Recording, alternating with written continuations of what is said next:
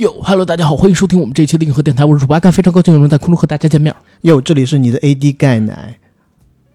等下等下，还应该还有一句 哦。对呀、我要我想一想押韵。我下面讲的这句话是中国黑人倪橙给我写的啊啊哟，这里是你的 AD 钙奶，我的表演从来不用彩排。然后今天大家听我们开场玩这种尬活儿是吧？强行的把自己语速调快，找一些根本不存在或者说强压的韵脚，就知道我们要聊一聊有关于说唱的主题，对不对？嗯，最近大家如果有关注的话，每周六晚八点，从六月二十五号开始，爱奇艺更新了一档综艺，叫做《中国说唱巅峰对决》。在这个节目里边呢，大概聚集了我们现在华语说唱圈比较知名的，然后最有知名度的这批 rapper 里边的百分之六七十。嗯，所以今天有时间，还是想跟大家聊一聊这档综艺。呃，我是一直有在关注这个综艺的嗯节目的，因为我自从开了我微博上新的这个账号 AD 钙奶爱喝奶以来，我那个账号里面呢就没关注多少正经的这种大号，嗯除了关注一些电影的，嗯，再就是几大嘻哈平台，等于说是中国整个嘻哈圈的新闻联播啊。嗯然后我关注这个节目呢，还有一个不得不提的一点，嗯就是嗯、呃老大哥 啊，嗯赵成龙赵老师啊，在近期也去参加了踢馆赛的录制。这个录制的结果嘛，我觉得就是呃，我们就不要剧透了。对，就不要剧透了。反正赵老师是 OG 中的大 OG，嗯，对，但是还是不给大家剧透了。我现在也是有一些心情复杂。本来很早之前，我和阿甘就说我们两个想要做一期关于说唱类的节目的，呃，那时候是想做一期说唱类的付费。对如果有有机会的话哈，嗯，啊，赵老师请过来。啊，把中国黑人倪成老师啊，这里要要讲。倪成老师是经常说，哎，什么时候 AD 你让我上一下你们节目的？但赵老师吧，他是比较寡言少语的啊。呃，但我寻思他心情好的时候还是可以过来的。倪但生老师有听过咱节目吗？倪成老师啊，倪成老师听啊，哦，他经常听，那你天天叫人中国黑人合适吗？他自己就叫自己中国黑人，好不好？？OK，黑哥，黑哥啊。嗯呃，总之可能现在赵老师我也不知道心情好不好，反正，呃，这个节目我看了，嗯，确实比我想象的要好看很多。对，嗯，因为我在此之前也是从一七年，嗯，嘻哈元年开始看，嗯嗯，对吧？然后也是看到后期吧，确实，你说每一年都有新的说唱节目出来，是，然后每一年呢，每一个新的说唱节目都会有那么一两个新的说唱歌手可以点亮你的眼球。是。但是总的来讲，从热度和比赛的精彩程度来讲，呃，我觉得有一点点连年下降的趋势。嗯，所以本来呢，对这个所谓巅峰对决也不是特别的看好，是。但没想到，就我们现在看到的三期节目而言，两期。哦，对，算先导了是吧？对，算是先导三期节目而言，我觉得总体质量还是相当不错的。是，它主要就是唱演舞台嘛，嗯，然后每一个都是已经成名的歌手，然后唱他们的代表曲目，还有最近创作出来的一些新歌，就是舞台上确实比我之前预期的要好很多。但是无所谓，先倒回去说，我是怎么关注到中国说唱巅峰对决的这档节目的？AD 是因为他一直关注嘻哈圈的事儿，嗯，你已经离开嘻哈圈很久了，是吧？不是，我是对嘻哈圈压根儿就不是特别的关注，我只关注特定的几个歌手，红时不追，落难时不黑，只看作品不问是非的那种冷静派。你现在我发现啊，嗯你除了是影评人，也担得起乐评人三个啊，字。那应该不至于，我对乐理知识是一窍不通。然后当时呢，是因为去年我到虎牙那边去做个直播，认识了一个说唱歌手嗯，啊，那个说唱歌手的名字叫什么？新生代说唱歌手沙一汀，呃，沙一汀还是沙一丁？说实话，我到现在都说不清。哎，你看还挺押韵。上次我去直播的时候，我因为喊他名字，好像喊的是听还是丁，被他的粉丝狂喷。但是这个哥们儿人还不错。我是最近看他的朋友圈，还有他经纪人的朋友圈，在预告这个事儿，我才知道哦，有一档爱奇艺的综艺叫《中国说唱巅峰对决》要开播了，特别好玩，你知道吗？他代言了某一款啤酒，叫嘻哈豹。所以呢，他经纪团队每一天敬业啊，我这儿得说，人家这个代言人是挺值的。他们经纪团队每一天发七八条，就是沙耶汀跟嘻哈豹两个人在一起的那种照片，然后上边就推荐各种口味，说这个什么嘻哈豹是来自爱尔兰的西打酒，然后中间的好几种口味特别好喝，适合大家去喝。直到前两天，我突然发现，哎，不是沙耶汀了。是中国说唱巅峰对决，然后我就去问他，我说：“哎，是沙一汀要去参加这个节目吗？”啊，他说：“不是，不是，不是，当然要帮这些哥哥们宣传一下。啊，我以为他会说沙一汀是站在巅峰上的人，呃，那应该也不太至至于啊。但主要是啥？好像是说，因为这里边其实是有说唱新时代的选手，嗯然后他们关系之间还不错，所以帮着做宣传。然后我就问了一下嘛，然后也是因为这个朋友圈，我才开始看了《中国说唱巅峰对决》这档节目。嗯、然后也是借由这个朋友圈吧，我特别不要脸的跟他们经纪团队问一问，能不能送我两箱啤酒，什么这个那个的，是吧？嗯，这好歹上一次直播的时候也挺照顾你，嗯，这是你的本色，是那当然了，想起咱俩跟魏君子要输的时候了，对吧？所以其实大家现在感觉到我跟 AD 我们俩的状态是有那么一点点亢奋的。嗯我们今天其实同步要录一个视频，就之后如果那期视频我们传到比如说 B 站之类的平台的话，大家可能还会看到就是我们两个人。呃，脸颊发红，然后浑身冒汗的场景，不是因为我们看了一些什么不该看的东西，而是因为我们俩刚喝了那个什么啤酒，对吧？西打酒，啊，西西打酒，西打酒啊！感谢沙一听，感谢这个虾豹。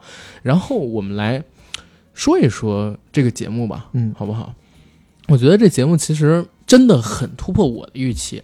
最近几年，中国新说唱是真的越来越难看，甚至二一年，刚才我们不是提到吗？他已经没有中国新说唱二零二一了。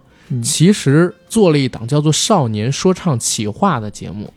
然后过去几年的时间里边，因为湖南台还做了两季《说唱听我的》，嗯嗯，B 站还做了一档综艺叫《说唱新时代》，然后再算上原本的中国有嘻哈演变出来的中国新说唱，已经把中国比较拿得上台面的、有作品的，然后同时呢也有名气、实力比较强的歌手素人吧，还不算是纯艺人的这些嘻哈歌手，已经差不多挖遍了。挖掘殆尽，对，如果今年再出《中国新说唱二零二二》，我相信可能真的商业回报上会很惨淡。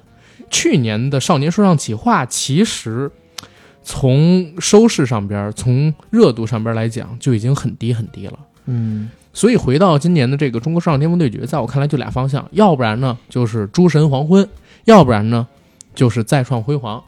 嗯，所以算是奋力一搏吧。我看这次车澈也过来，动用自己的关系跟人情，把所有熟悉的、跟他关系比较好的 rapper 基本上都请过来了。是，就是我听到的一些小道消息哈，几乎他们是把这个请柬嗯发到了中国每一个你能想到除了已出名的说唱歌手嗯手上。当然了，人家选择来或者不来，那就是另外一回事了。包括你很喜欢的歌手 T.Y，对吧？嗯，那人家我觉得应该也去请啊，但 TY T.Y 肯定是不来，对吧？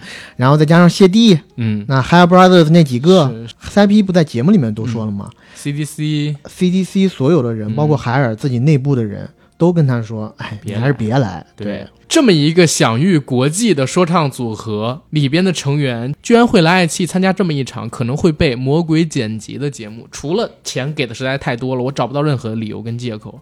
你这么说也也是没毛病。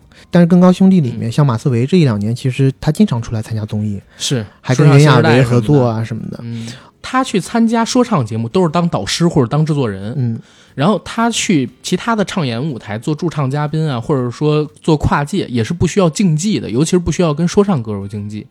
我前段时间看他跟热狗上那个说唱新时代的时候，马思唯这是他亲口原话啊。当时他黄子韬、NONO、热狗还有七七他们几个人，然后他们要用一段选手用的 B 临时创作一首歌，然后他当时就跟热狗组了一队，他说：“我跟狗哥作为中国说唱两个时代比较有代表性的人物，我们俩来合作一首歌，嗯，应该也是一个很有意思的事儿。”然后 NONO 既然已经拉帮结派，就让他去吧，他去和那个子韬他们俩一起去写吧。他其实给自己的定位已经很明确了，他自己不想和现在市面上这些 rapper 去竞技，万一要是输了。就是其实挺不值当的，我觉得这可能是一个比较大的原因。嗯，也是。但是 CP 勇敢的踏出了这一步，我觉得还是好事儿。之前在他们队内，大众啊，对于他们队内的实力排名，其实 CP 其实不高的。但是最近这两年、CP 的几首热单一出，就刘玉玲什么的一出，大家其实也开始对他们队内的这个实力的排行啊，有一个重新的观感跟看法。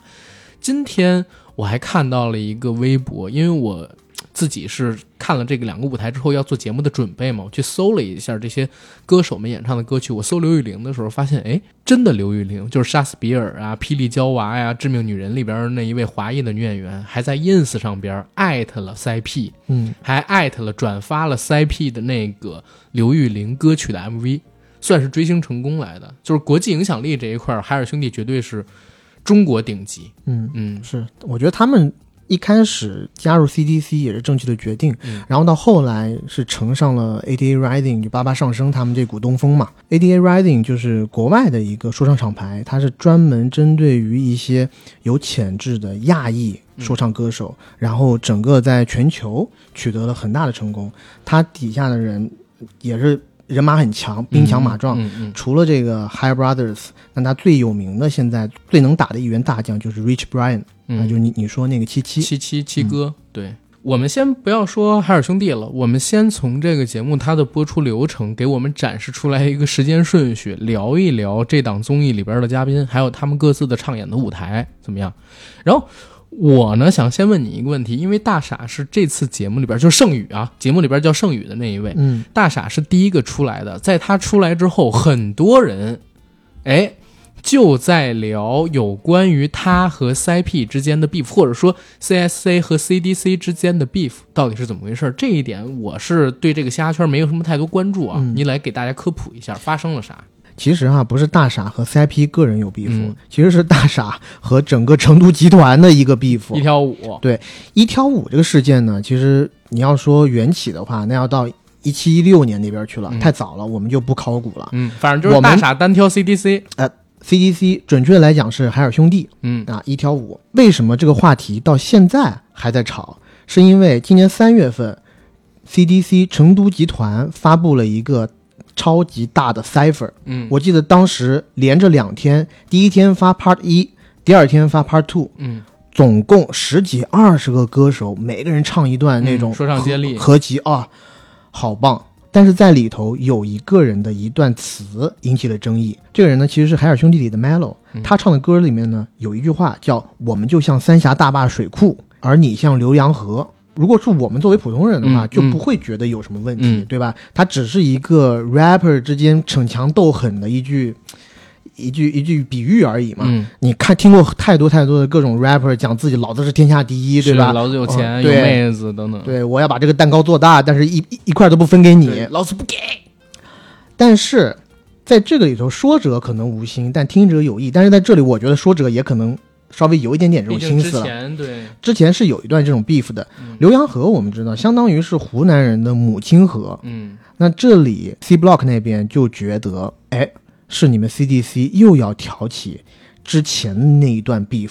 虽然 Melo 在当时就已经发微博表示道歉了，但是还是抵不住大傻在此之后回了一个 freestyle，蛮狠的，叫锦上添花。嗯，这次他公演唱的，对，所以呢，这个事情呢就一直延续到了现在，就等于说是 CDC 的人也不爽 C Block，C Block 的人呢、嗯又觉得你 CDC 你发 cipher 就发 cipher，为什么还要侮辱我们的母亲暗踩我们一脚对对吧？啊，其实你要这么说的话，还是有意思的。如果他说我们就像三峡大坝水库，你像亮马河，北京人也会觉得受到了一些歧视跟攻击。呃我觉得北京人应该不会吧，因为亮马河确实跟三峡大坝确实比不了。你为什么要提它呢？你提小的时候为什么要提亮马河？通惠河，像我 像我们这种 潮白河，嗯、啊，那不对，那燕郊人民里边 rap 就开始反击反击了，这东西不好说的，但确实有这么一点意思嘛。是，嗯，但我觉得也是挺好玩的，就是上节目的是 CIP，嗯。但唱这歌的是 Melo。其实 CIP 本人对这个事情呢，因为他是直接跟大傻单挑的嘛，嗯。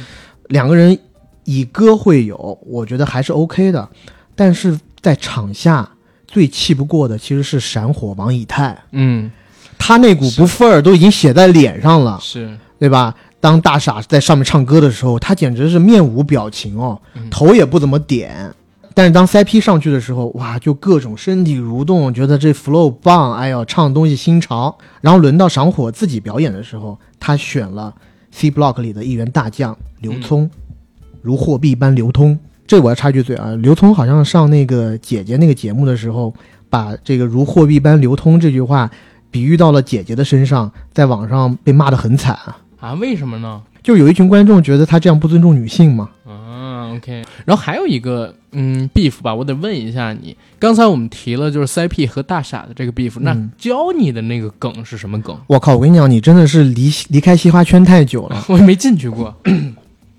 首先教你这个梗，我要把这个时间点往回提一点，嗯我要提一下今年不得不提的 diss 大战，嘻哈春晚，中间两个主要人物，一个是押韵狂魔贝贝，还有一个就是我们刚刚提到的赵老师，赵成龙老师。嗯嗯，其实这个事情呢，大家可以从网上都可以搜到。最开始是因为天山摇摆客这个 rapper 讲了一句什么“活着的传奇”，然后呢，纳奇沃夫就在这里说啊，“活着的传奇，我只认贝贝。”结果再往后头一点呢，呃，呃我们亲爱的赵老师他最近发了一张专辑，这张专辑的名字呢刚好也叫《活着的传奇》。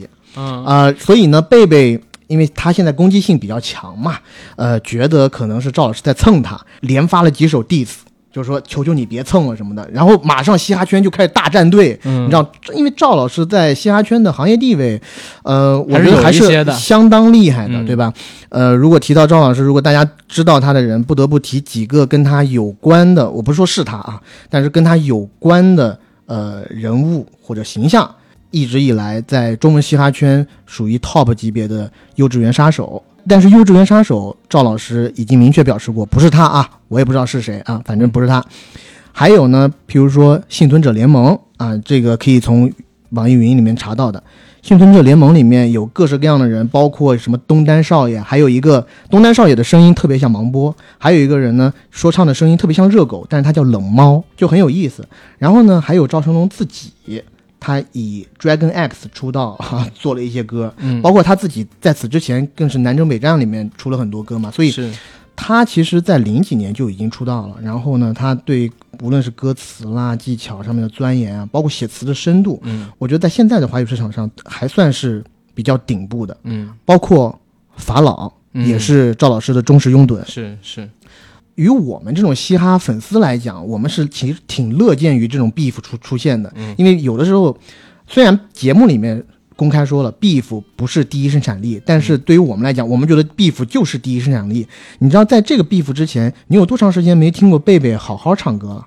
嗯。包括他前两首 diss 都是那种特别不正经的，自己在手机通讯录里面打好字，然后呢，直接用另一个手机就开始阿卡贝拉嗯。清唱，嗯。直到我们的赵老师回了他那一首 diss 以后，嗯。他才觉得需要认真对待了，然后贝贝才出了那一首《求求你别蹭了》，就是嗯真的是有我听了编曲啊，有配乐，然后很精心打磨的一首歌。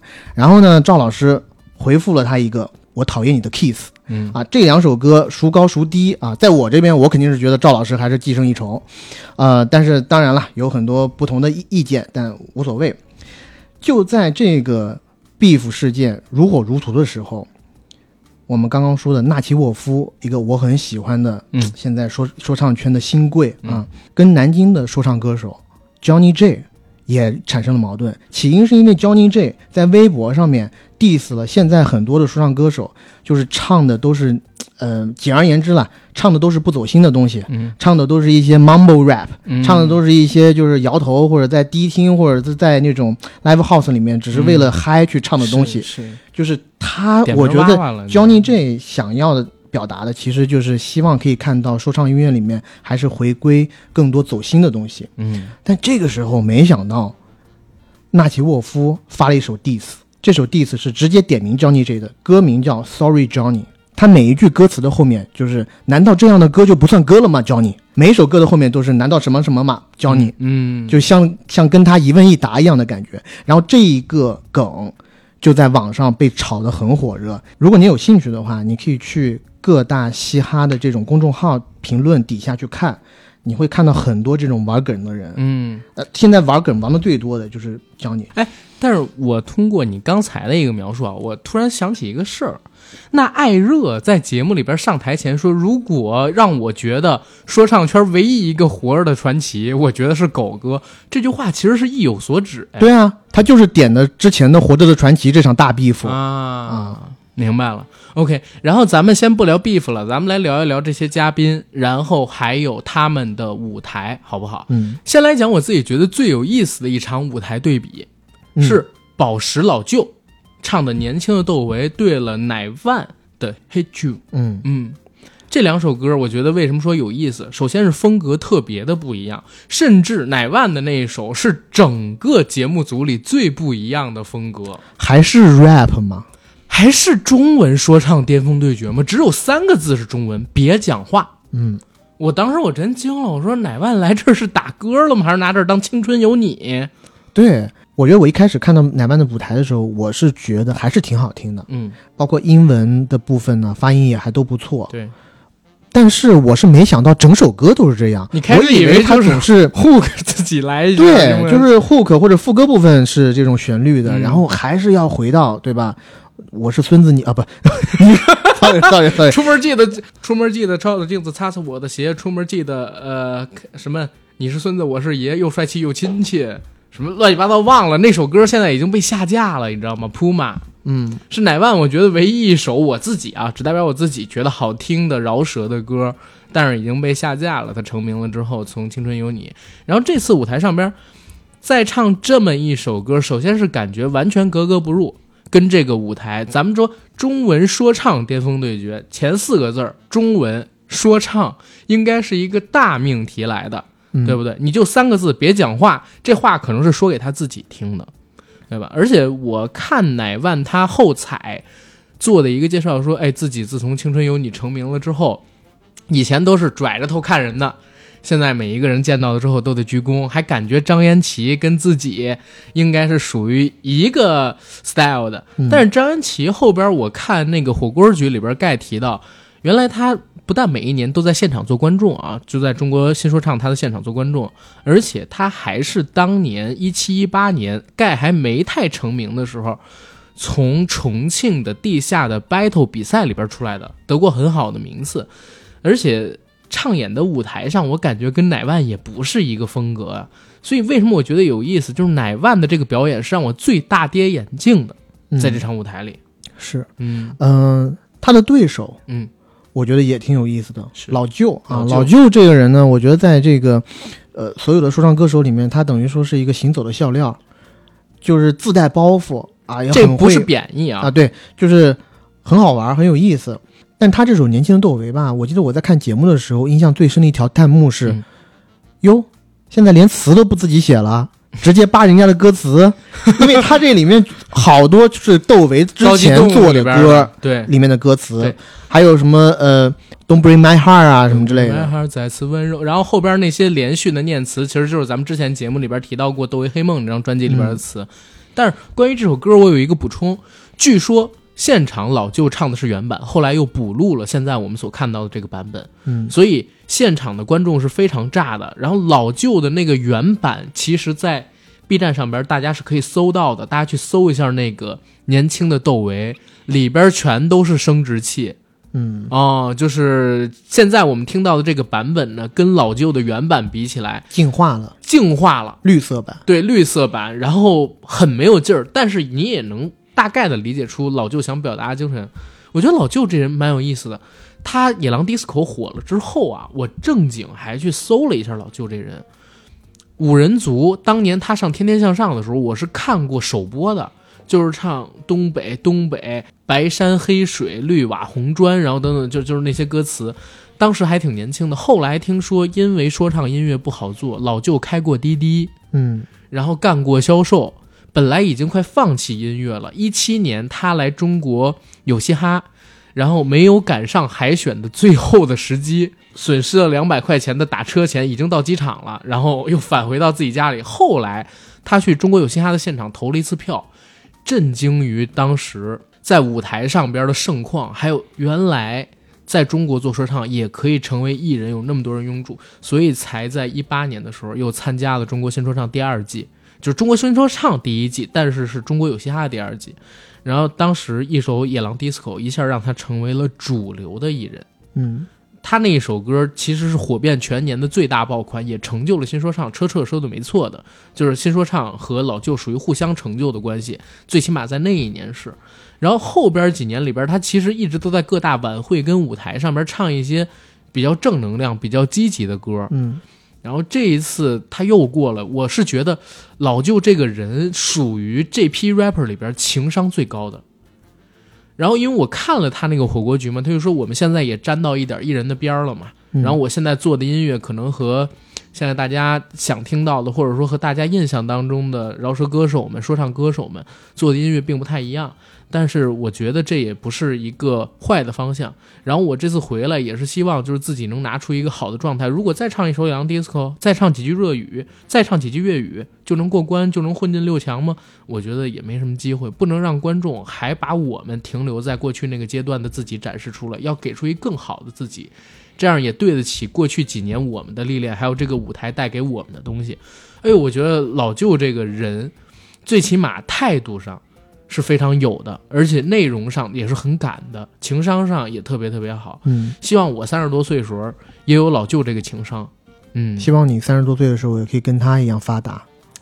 希望吧。这一对表演里头，其实让我比较，我不能说不解，嗯，就因为我觉得乃万选《Hate You》这首歌去比赛，难道他不应该知道他就肯定比不过老舅吗？然后比完了以后还要崩溃当场，我觉得这也是比较有意思的，比较剧本的。也不是剧本，我就是觉得，呃，当然好胜心肯定是有的，但我是觉得，因为他也参加了不少的这种综艺竞技类节目嘛，嗯嗯，你唱这首歌去跟一个男性的 rapper，他可能会出一个比较呃有攻击性的歌、嗯歌曲，，嗯，然后你出一首这么柔的歌，唱上去又轻飘飘的，而且说唱部分这么少，嗯我觉得他失败就情有可原。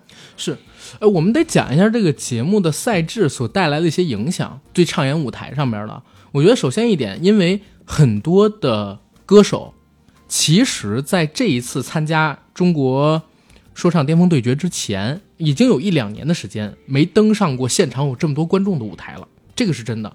因为疫情开始之后，很多的嗯演唱会、晚会。或者说这种竞技类的舞台的节目，其实是没有什么观众的。湖南台真的，你知道二十一天啊，要二十一天的隔离啊才可以去的，所以他那边的观众很多，但很多其他台，包括卫视还有网络平台做的综艺是没有观众的，嗯，所以他们可能估错了。这种有观众，而且观众这么多的舞台，又要用观众投票的舞台，唱一些现场很燥的歌，其实是更有优势的。对，所以这一块的话，很多歌手受到影响。然后包括 CP 上的时候，很多人也在讲，就是 CP 可能没来过这样的国内的舞台，它的舞美，然后它现场的特效都没有太多的设计，是这也是舞台经验不足的原因。所以就是舞台本身的设计，然后还有对现场，还有对现场观众的这么一个号召以及炸场的元素，是这个类型的节目里边，我觉得很重要的。嗯像乃万可能也是预估错了这一点。因为他们第一轮比赛两两 PK，PK 出来的是其实是队长这个职位，倒不是说真的要生死淘汰。嗯所以我能看得出来，有一些人就是纯粹过来打歌的，其实他也不想当队长，是他也无所谓是能牛逼，我就他也无所谓能胜或者负，他只要能留下一首好的作品，有传唱度的作品，甚至他以其余这首歌可能 maybe 有这一定的机会可以出圈就可以了。是，哎，你要这么说的话，确实，哎，就乃万选择这首歌，包括他选老对舅，我觉得他选这首歌是根本没毛病。嗯如果他的初衷就是出来打歌的话，嗯，但是如果你的初衷是出来竞技的话，你就不应该。没错，所以这个和我的想象有一点出入，是因为如果他知道这首歌，呃，如果他选这首歌的目的只是为了打歌，那他在比赛结束以后就不应该哭。是。如果他哭的话，他可能就是真的是觉得他想要赢老舅，但确实还是呃又一次失败了，可能自尊心过不了这一关。是，如果我们以一个比较阴暗的角度来想，有没有可能就是要 drama 一点，要镜头呢？因为我特别能感觉到，在经历了《青春有你》还有这么多综艺的舞台之后啊，乃万其实对这套综艺是门儿清的，包括他去给大傻做后采。嗯，所谓的后采，其实是应该有专门的 PD，然后把大傻带进一单独的屋子，然后去问乃万问的那些问题，但乃万直接就在后台问了，就相当于他问完就不需要后采了，然后连带他的镜头也一起会被播出去的嘛。嗯，所以我我是觉得这一点上是一个他很明白综艺会怎么剪辑，然后怎么把自己带到镜头里，然后再有一个点是啥呢？就是我其实也可以看得到他选老舅的心思是什么。他其实可以选张延齐，但是他也没有选，他选了老舅。老舅是名气很大，但是很多人都错误或者说低估了老舅的实实力是对，觉得老舅的实力没那么强，而且很多人都觉得老舅会做口水歌，嗯但不一定高级，然后也不一定能炸场。我觉得也有可能有这方面的心思，当然只是很阴暗的猜测了啊。嗯嗯，也是，嗯，但你知道乃万现在签到车澈新开的公司底下去了？啊，不可失利，呃不可失道。他最新应该和 CNN 一起成立了一家公司，叫什么什么，反正全是英文字母，嗯我有点忘了。但是，呃，签的就是乃万，哦，还有几个其他歌手。不是不可失道吗？因为我知道刘思健他们都在对，车那个是厂牌那个是更早之前。对啊。我讲的这个是大概就是在这个节目开播一个星期以后的事儿。啊，明白了。嗯，OK，然后我刚才说了一组，你来说一组。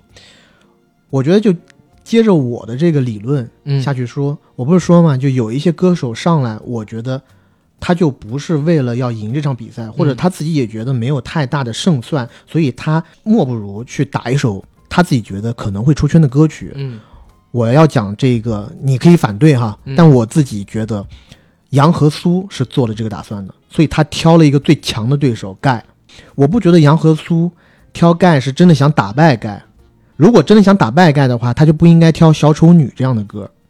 嗯，反正我看的时候，我自己会有这样的心思。而且他挑盖有几个好处，一个是盖的人气其实相当于是非常非常旺的，是对吧？第二个是他输给盖其实也不丢人。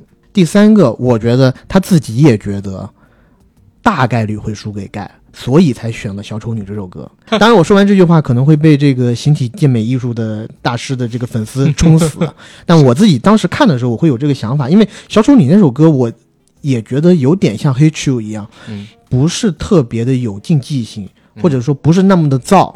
然后在这样的一个舞台上，你以这种不是特别燥的歌，你去对别人，OK，你对盖你就是找死，嗯，对吧？盖是战斗型的歌手。嗯，嗯，小丑女这首歌，我当时听到的时候，我也觉得有点懵，因为前面火药味已经炒得非常浓了。对对，而且我是听盖的歌还挺多的，嗯。尤其前段时间他那个微远故事，我还真的挺喜欢的，嗯，所以我还挺期待，就是说盖上台，然后他呢被杨和苏挑战，很多人都讲杨和苏的技术特别特别好，嗯。还有。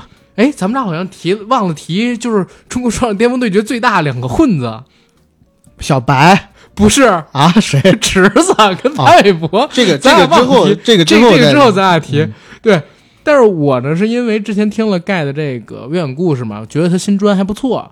然后我是想着他们俩之间能来一场火星对决一样的那种特别炸的快嘴的也好，或者说洗脑的那种所谓的对决，但是没想到杨和苏上了一首《小丑女》，嗯，舞台是很漂亮的，但是呢，我觉得感染力没有盖那首强，甚至盖那首其实是感染力上、纯技术或者说纯氛围上最强的，输给后面的某两首作品，也只是输在立意上，对。对吧？真从舞台表现力上面来讲的话，还是另外一个标准呢。我深表同意啊。嗯。而且《盖》这首歌，我觉得就是有一点点回到了他一七年的舞台上的时候，嗯，而且他在这首歌里面讲的都是，对吧？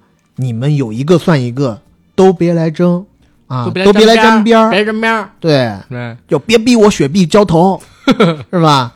盖吧，我觉得这几年经过各大综艺的洗礼，你其实很难再看到他在这个节目第一期里头嗯，这种有一点点，我觉得有点跋扈的那种嗯。张扬的表现了。是，但我去过线下的盖的一个 live house，嗯哇，他真的好卖力。我觉得我我可能看过的线下的就是虾歌手他们的演出也有几场，嗯，我看到最卖力的是他，每一场都扯着脖子去喊。重庆冲，红烟混，抢地盘，加麻驹，一百零八加毛驹，对，给你来听，每一场都特别卖力，然后真的每一场气势都很足。我自己觉得他呢，因为经过了中国特别多顶级的这种舞台嗯的洗礼，就是整个人的舞台表现力跟对舞台的掌控，已经比其他的没有经历过这些舞台的艺人要强出太多了。我从就从台风上边来讲啊，能跟他掰一掰的纯台风，可能只有狗哥。嗯，甚至我其实觉得狗哥的台风的经验，嗯现在来讲，呃，我是指内地的这种大综艺晚会的台风这种经验，我觉得可能都不如盖了。对他这首歌，我后来又专门去听了专辑里的，嗯就是单曲版本，完全没有现场版本的那个感觉。现场版本甚至给你塑造出一种他是大反派、大恶魔嗯这样的惊悚感，从打光到布景到他配的那些舞蹈动作还，有那个凄厉的笑声，凄厉的笑声，对，包括背景音里边的一些笑声。这些都是现场版里边我觉得特别出彩的地方，嗯，真的谁碰谁死，是，我觉得盖就是这几年嘻哈，自从嘻哈元年以来最成功的一个嘻哈歌手，嗯，呃，没有之一。没有之一，而且我觉得盖的人设就是很讨喜的，是老百姓喜欢看的故事，是。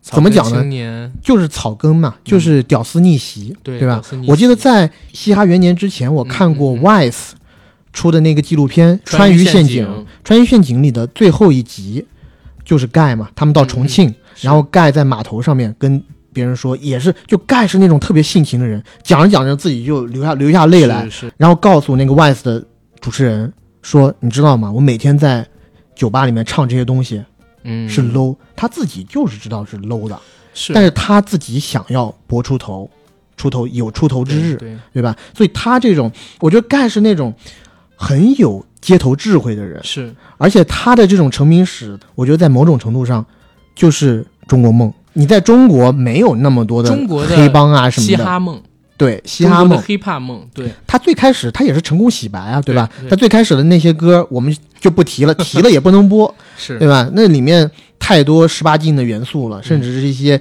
触碰法律底线的元素，其实就那么两首，好像是，嗯不止啊，啊，不止，绝对不止。能还有没发出来的呃，有有嗯。还还还还挺多的，但他在经过那个节目以后，嗯。应该是在节目参加过一半吧，他好像就被那个音乐总监，当时应该是刘洲刘洲就签签下去了。是。我记得当时是一七年，我一八年初去呃刘洲，当时那个音乐工作室，我忘了好像是在天鹅湾还是哪儿，我是去谈另外一个事情，嗯。听别人去找盖约歌，一个品牌方找他约歌，那时候他一首歌已经到八十到一百万了，嗯嗯嗯，差不多。就他很。那个时候帮一大批的电影，包括哪吒呀嗯，之类的那些片子去做他们的主题乐，是，嗯而且他自己也是，我觉得挺能转变人设的，是而且他从来也不凹人设。我觉得他就是，嗯、说或者说另外一种讲法就是他不会那么的掩饰自己。但我自己觉得吧，他其实不是不会掩饰自己，嗯而是他给你表现的就是他想让你觉得。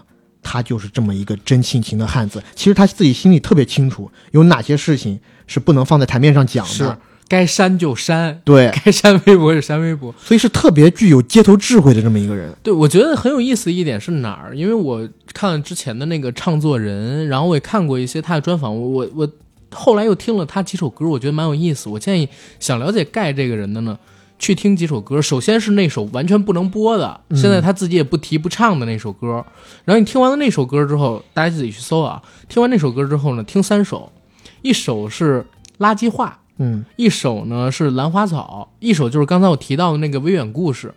自传性的自传性的那些曲子，然后它背后的故事怎么样呢？垃圾话是在出了那首不能出的歌之后，然后说的从小在矿上长大的娃儿在街上旋，妈老汉儿说要混好就要有足够的钱才有尊严。然后呢，身边也有什么小混混的朋友，然后抢了三十七块钱去给婆娘买玻尿酸，嗯然后就是讲自己年少的时候是怎么成长成一个社会上的小混混，嗯怎么又找到了正路走回来的？这是垃圾话。然后兰花草的故事是啥呢？他在那个《我是唱作人》后边那火锅局里边跟车车说的，说那个时候他特别穷，没有钱，然后在重庆住不下去了，只能拿着两个大蛇皮袋子，然后去其他的城市做酒吧的这种驻唱的一个巡演。然后当时早晨起来五点多，Bridge 就是他弟弟吧，这个、呃乔，乔乔陈建乔，嗯然后去送他。那天下着雨，他上了一辆，嗯，大家可能在三四线城市或者小县城里边经常见到那种小巴，就走了。然后因为这件事情写了《兰花草》，下山去，下山去，林间小道有标记，等等等等，就是从这里边来的。然后《维远故事》是他最近新专里边的歌。然后我是在前些时间，因为你的韩王，嗯 B 站上面那账号，然后点评了这歌，我去听的。听完了之后，我觉得很有意思，里边有几句词也特别好，说二娃去读了中专，离家的眼泪用风干，他不是被风干哦，他是用风干，然后看不到人生的尽头，盖浇饭也算是可以做中餐。然后阿木还是爱打牌，娶了个女人在人寿，问他啥时候要玩，他没钱，暂时不能够。诺基亚八二五零丢在了二零零三，看上去那年很一般，但我自己觉得不一般。就是这个故事是半自传性质，二娃是他嘛，去读了中专，然后那个时候看不到人生的眼泪的尽头。大致一个小镇的孩子想混得出人头地，在大城市，尤其是又是在娱乐圈这么一个行业里边，是多难的一个事儿啊！其实还是蛮励志的。对，某种程度上，就像 A D 说的一样，是中国的 hiphop 梦。当然有很多人不喜欢他，你不喜欢他就不喜欢他。但是这种就是向上爬的过程当中，然后有的时候就是会被人攻击、被人骂、被人你不能说误解，可能就是不被人喜欢。嗯，这种情况有过类似经历的人，真的太能理解了。我觉得嘻哈音乐或者说唱音乐最能打动我们的是什么？其实。嗯，说唱音乐就是草根音乐。嗯，你只有真正的度过那么草根的生活，你才有这种阅历积累，是你才能有感而发。你要知道，在中国有很多做嘻哈、做说唱的这一批年轻的孩子里面，有很多人家庭条件是非常非常好的。你在指西安的某个团体？就很多很多人啊，包括一些不知道是白啊黑啊，都是。嗯。家里其实很有钱的，就他们在写一些歌的时候，他们会流于为什么 Johnny J 之前会发那条微博？我觉得跟这个也不无关系，因为他们对于这一些年轻的说唱歌手来说，他们没有经历过社会的毒打，是没有太多的社会阅历，所以他们写出来的歌只能是声色犬马，对，写到后面就是到一个极端的重复。无非就是啊，今天花了多少钱买多少票子，甚至有一些歌歌词拿出来以后，你觉得你好像进了一个商场，所有的那些奢侈品大牌的名字在那报，啊，今天我买了什么纪梵希 T，啊，GUCCI、Prada、哇哇，哎，这我怎么在背背贝贝的歌词？啊？贝贝也是，其实我就说是贝贝，贝贝呢，虽然他一开始出名是其实挺曲折的，但是人家。家庭条件正经还是挺好的，应该是在甘肃兰州那边挺有背景的一个家庭。是，包括蛋壳、丁飞什么都是顶级的富二代。对，像在网上盖有一个所谓黑料被流传的非常广，就是在他雪碧浇头，还有一个就是在他非常没有钱的时候，讲定了一个价钱，但是打了一千的定金过去，到后面凑不齐那个钱，对，厚着脸皮打电话问别人能不能把这一千的定金退给我。嗯，你要想定金的意思就是。我即使没钱，定金也就付出去了。是，这就是一个嗯，你应该去拜的一个嗯怎么说呢？呃，社会的准则。妹后来又给他了把那一千，然后晚上请他去喝酒，然后才有那喝雪碧浇头。对，但你要想想看，他那个时候如果能讲出这种话的话，他是有多么的窘迫。对。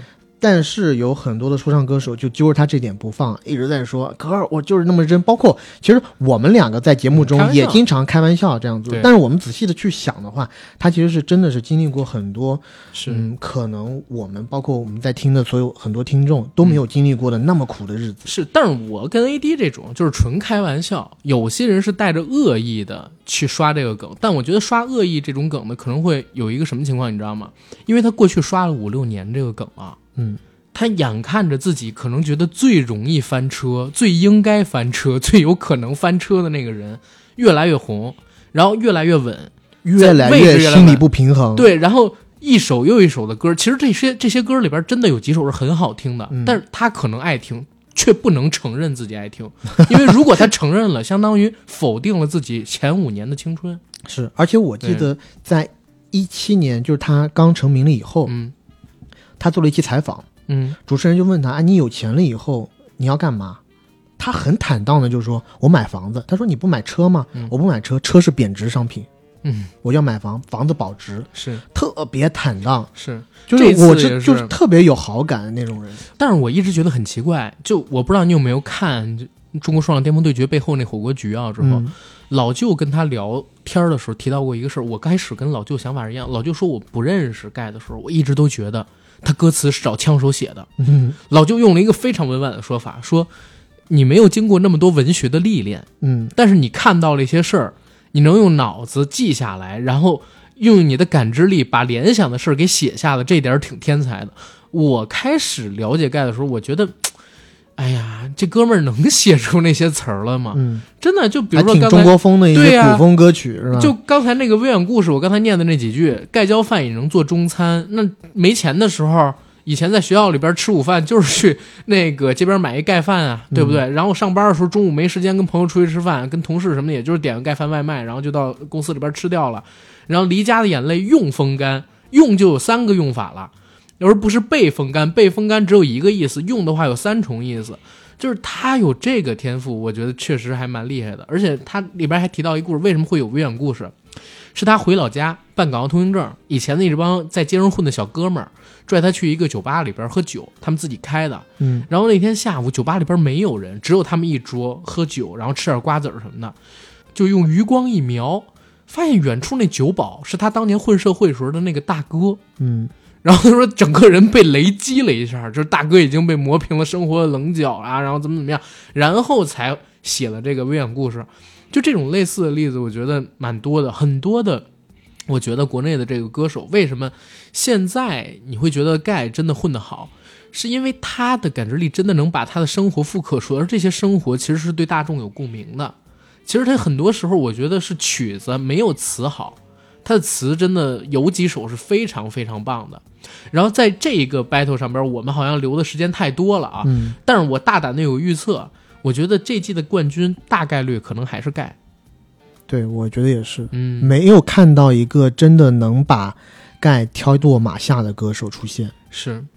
然后下一个我要提的就是或者说嗯又回归到一七年的双冠军。双冠，他跟狗哥吗？对我怕狗哥抹不下面子，那这样，盖一七年半个，加这次半个，他就有一个，他就有一个是有一个冠军了。对，这一块儿就说太多了。下一组，下一组要提的，当然也是提我非常喜欢的一首歌了啊，Jackie 六 Lucy 六吧？，Jacky 六是我呀，哦 对吧？哎呦，Jacky 六金黄色的皮肤，当你出现，他们都会嫉妒。这不说的是我吗？当然就是 CP 啦，还有大傻的这首《锦上添花》。关于他们两个人过去之间的这个 beef，我们刚才其其实已经说过了。但是我真的是在刚才才发现一个事儿。嗯，我很早很早很早的时候，还在大学的时候，就是一三一四年，就听到了他们的一首歌，大傻他们团队一首歌叫《By in the Day》。嗯，想当年，然后咱们节目还用过很多次这首歌，呃，里边是唱很多的动画片，然后等等等等的那种串烧，用动画片的片头还有动画片里的梗串起来一首歌。咱们好几次做童年回忆特辑的时候，我都会用这首歌做开场，然后是今天才发现这首歌居然是大傻的，嗯，大傻，我觉得在参加节目以后也是蜕变了很多。你记不记得他第一次在应该是一八年新说唱的时候，嗯他刚上来的时候还是跟他以前去湖南卫视的时候差不多，球服嗯，对？吧，戴着帽子，嗯，然后整个人就是还是非常嘻哈的一身装扮。是，但是这一次竟然穿的挺像白马王子的，对。然后他也不叫大傻了，现在都叫 D Shine 圣宇，圣宇，圣宇，对，有是有了这种比较怎么说呢，清新一点的艺名。艺人的这种东西，嗯，其实也是最近几年，如果大家就是看过这些说唱综艺，你会发现这些歌手的进化史，就是首先呢，呃，越来越 peace，再之后呢，越来越有综艺感。而且在节目里面，他们反复说，就是啊，我们还是要回归嘻哈本质，peace and love。嗯，peace love 正经是摇滚的东西，这个也是中国特色。对，中国特色主义嘻哈道路，嗯，对吧？塞 P 唱的这个刘玉玲啊，刚才我已经提到了，我觉得这首歌特别好啊，写给我也可以。呃，希望他以后吧，他也写一首，然后我也会在微博上面转发，并且艾特他的。是嗯那个，因为他最近 CP 就是有一波热度嘛，嗯，然后大家又把他之前写过的那首《AD 钙奶》又炒出来了，就是反正也是写给我的，我也，哎，我就不说了，不说这么多了，就是专门写给我的。对，但是 CP 我这次发现他有一个点，他还戴美瞳，呃，美瞳他一直都戴，嗯以前他都是脏辫儿嘛，然后头发都散着不明显，然后露着一身纹身。这一次他把头发梳起来，他长得好像盖的老婆王思然，特别特别像。这你快去搜一下，真的非常非常像，长一模一样。我这个我不知道怎么接。这是可能发现的一个梗吧。嗯，CP 这首歌还是回到我们刚才说的那一点，它不太适合这个舞台，竞技性不强。嗯，对。嗯，但我也是像我讲的一样，CP 它有在 care 第一轮它到底谁输谁赢吗？就像我刚刚讲的，第一轮它并不代表我输我就要被淘汰，所以每一个人其实并没有那么紧迫性，只有真正想当队长的人才会去当这个队长。但是他遇到了圣宇，难道他就不想赢吗？嗯，我怎么说呢？我觉得，但歌毕竟是之前准备的，是对，嗯，我觉得要真的来比较的话，我觉得他也很难赢。嗯，就让他再挑一首歌，他也很难赢。是，但我自己有一个想法，我想说，就是中国说唱巅峰对决虽然是一个竞技类的舞台，就是包括我觉得乃万那首歌虽然挺可笑的，但是他出来我也觉得 OK，是为什么呢？就是也不能整个舞台全是那种炸的吧，嗯，那听下来真的挺累的。是，对，，也得有一些不同风格的，缓一缓的。但是像早安那种的，就回头再说吧，对不对？这个该炸不炸，该走心不走心，也不知道是属于什么风格类的作品，可能适合上这个湖南台的一些综艺，但是流媒体平台这种热度，别来沾边儿，别来沾边儿啊！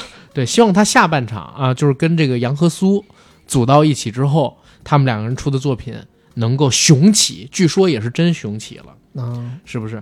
然后锦上添花那一首呢，盛宇是不是有点过了呀？有很多人说盛宇会唱这个锦上添花之前，在也在这种类似的舞台上面唱一跳舞，是因为自己就是比较炸的、比较出名的歌，没有什么别的。我觉得可能也有这方面的原因。哎，是这样。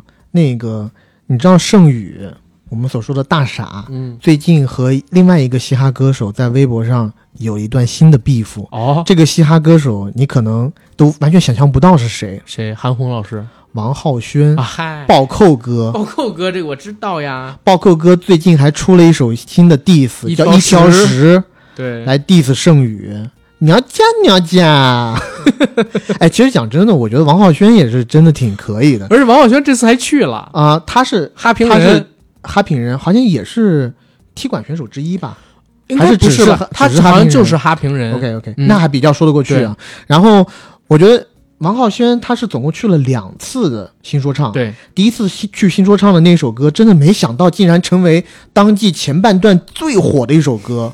哎呦，在你头上暴扣，No Fly，我也不是 idol，是太夸张了那个人。但我一直觉得王浩轩这个人嘛，他也就是在那儿给你装傻子，嗯，他其实干的所有事情都是在博流量来的。是的，就像他这一次和大傻的这次 beef，大傻只是在节目的采访里面提了一句，说暴扣啊怎么怎么样，嗯，然后哇一下子暴扣，然后包括他自己的蹭了，一些团体就开始蹭了啊，就开始主动的要上升，要攻击，要 diss，我要出歌 diss，然后，但是在那首 diss 里头，有一句话，我觉得跟你刚刚讲那句话有点像，嗯，他就说大傻你最火的几首歌都是蹭海尔的流量的、啊，意思就是你最火的那几首歌都是 diss 的嘛，然后真正的火的歌也没有几首，当然我这是有所保留的啊，我觉得他们在呃湖南啊这个地位还是不可撼动的。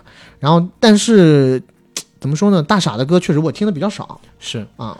然后再说下一组啊，我觉得也蛮有意思，值得讲一讲的。其实真的这两这两期的舞台都蛮值得讨论的。娃娃跟万妮达，其实万妮达正经是我心里边的中国第一女 rapper，你的中国第一女 rapper 不是不是 Bambi 啊？不是啊，嗯可能是韩红老师。啊然后如果韩红老师不来当的话，可能就是万妮达。因为万妮达正经有几首歌一直都在我歌单里边的，嗯但是娃娃真的没有。娃娃上去的时候，那字幕不都打吗？呀呀呀！旧衣要来了，嗯穿穿我的穿我的旧衣，穿了五年了，缝缝补补又五年啊！当然了，我的旧衣这首歌在是挺好听的，呃挺好听的，而且在那个先导片里面他已经表演过了，是所以他出来肯定不能是这首歌。嗯，但我觉得很惨的一点就是，大家不记得《穿我的新衣》这首歌是 T.Y 帮娃娃做的吗？就是怎么所有人都只记得娃娃，不记得 T.Y 有这首歌了呢？T.Y 已经被这个节目打上黑名单了，你说什么观众？们啊，嗯当然了，T.Y 也是因为代表作够多，嗯对吧？高还帅，但不富，对吧？然后还有 T.Y 帅吗？我一直不觉得 T.Y 帅。我我觉得蛮帅的，我挺喜欢他。然后还有那个真的是 T.Y 的儿子谢帝的狗。滚，然后还有什么凹造型之类，我都蛮喜欢的呀，对不对？而包括他这个马子狗的人设，我也挺喜欢的。我经常挂在嘴边那一句：“哎，你骂我我不听，你妈是个白骨精，白骨精黑爪子，扒你爸的裤衩子。”就是我从 T Y 的那个微博评论区里边，他们骂粉丝那点话里边学来的。你也是挺马子狗的，是嗨，然后呃，娃娃这一次竞技舞台上边对决万妮达的这场战好，其实套的是他五年前参加中国有嘻哈第一期海选的时候阿卡贝拉的词。嗯所以现场其实是还不错，尤其娃娃长得也好看，对吧？咱不得不承认。然后整个舞台舞美设计也挺好的，挺炸的这个旋律跟节奏。但是呢，你要是之前一眼就听出他在套词，你的观感一定会差很多。嗯我相信很多人一开始肯定也没感觉出来，这都是随着后边的发酵，大家去解读才发现他在套五年前的东西。嗯然后万妮达的那首，他其实唱的是他本地家乡福州话，叫“莫家带”，好像是没问题还是没什么的意思。这是一个福州话的歌，其实挺世界音乐的。然后他民族性的那些东西给做出来了嘛，而且万妮达真的很厉害是在哪儿？它是歌曲里边有各式各样的风格，你要炸场的有，民族性的有，舒缓的有，然后纯抒情的那种，就是不带饶舌歌词的也有，他都把控特别好，而且就是他的台风也特别棒，嗓音也特别棒。嗯我自己觉得，如果娃娃真的跟他一 v 一两个人，比如说各自用两天的时间去做点什么的话，不行，绝对输，因为娃娃的词是挺差的。我觉得这也，嗯、说回到我们刚才那件事儿上面来，就是很多的国内的 rapper 吧，其实真的没有经历过太多文学的历练。嗯啊，然后又有很多人不具备像盖那样对生活流的感知，对，没有这个天赋，没有这天赋，所以他写不出好的东西。但是万妮达正经名牌大学毕业的，嗯对不对？所以我觉得从这个角度上面来讲，嗯，我更支持万妮达一些。虽然这场他输了，嗯嗯，万妮达这首歌呢，其实是不占优势的，因为他讲那个福州话，大家没听听不懂，是听不懂。对于一首说唱歌曲来讲，你对于这个观众就没有共鸣，无法起到共鸣。嗯你光靠节奏、语速、flow，真的能达到共鸣，那是很很难的。你还不是像那种纯旋律的音乐，你可以从他唱副歌的部分的时候，你可以大概揣测到歌曲人的意思，对吧？嗯因为你如果看曼尼达的这个歌词的话，其实它是挺有深意的，也是挺励志的一首歌曲。是所以这个又回过来讲，为什么西南地区的音乐，尤其是说唱音乐，在全国都走得很远，嗯，就占了这么大一个优势。你说玩的最早的，上海算一个，但上海的这个一上海的沪语说唱嗯一直都走不出来。嗯。然后包括广东那边，其实也玩的特别棒，嗯，嗯。秋杠啊、嗯精气神他们的。是是。但是如果是唱粤语说唱的话，那永远是在大湾区那边，嗯。你也辐射不了全国。但是西南地区的那些说唱，他们用的其实全都是成都方言、重庆方言，嗯。但我们作为中国人，基本上都是听得懂的。是。啊，也或者说有的词不是特别清楚，但你一看歌词就知道啊，他是在唱这个字。嗯但是福州话确实和我们的普通话差别太大了，完全不知道他在唱什么。而且我开始呢还以为福州话，我自己啊嗯。特别无知，我开始还觉得福州话跟这个闽南语应该差不太多，我还以为这是首闽南语的歌，结果好多人给我指正啊，跟我说这个东西不是闽南语，闽南语，福州话跟闽南语差别还是有很大的，嗯。有一点像潮汕话跟正常的粤语粤语，差别也很大那样子，所以五条人他们唱的那个歌，很多人就是粤语区的人他也听不懂五条人到底在唱什么意思。嗯。对，然后嗯，再说一嘴，就是娃娃这几年他自己啊一直标榜就是我要回到二零一七年那个状态，让大家再看到二零一七年的我。其实二零一七年你也不是特别的出彩，对吧？那个时候，第一是女选手比较少，实力强的女选手也没有几个去的；第二一个呢是，当时你的那几个舞台没有太多需要自己去唱自己代表曲目的东西，但是现在这场可能不是了。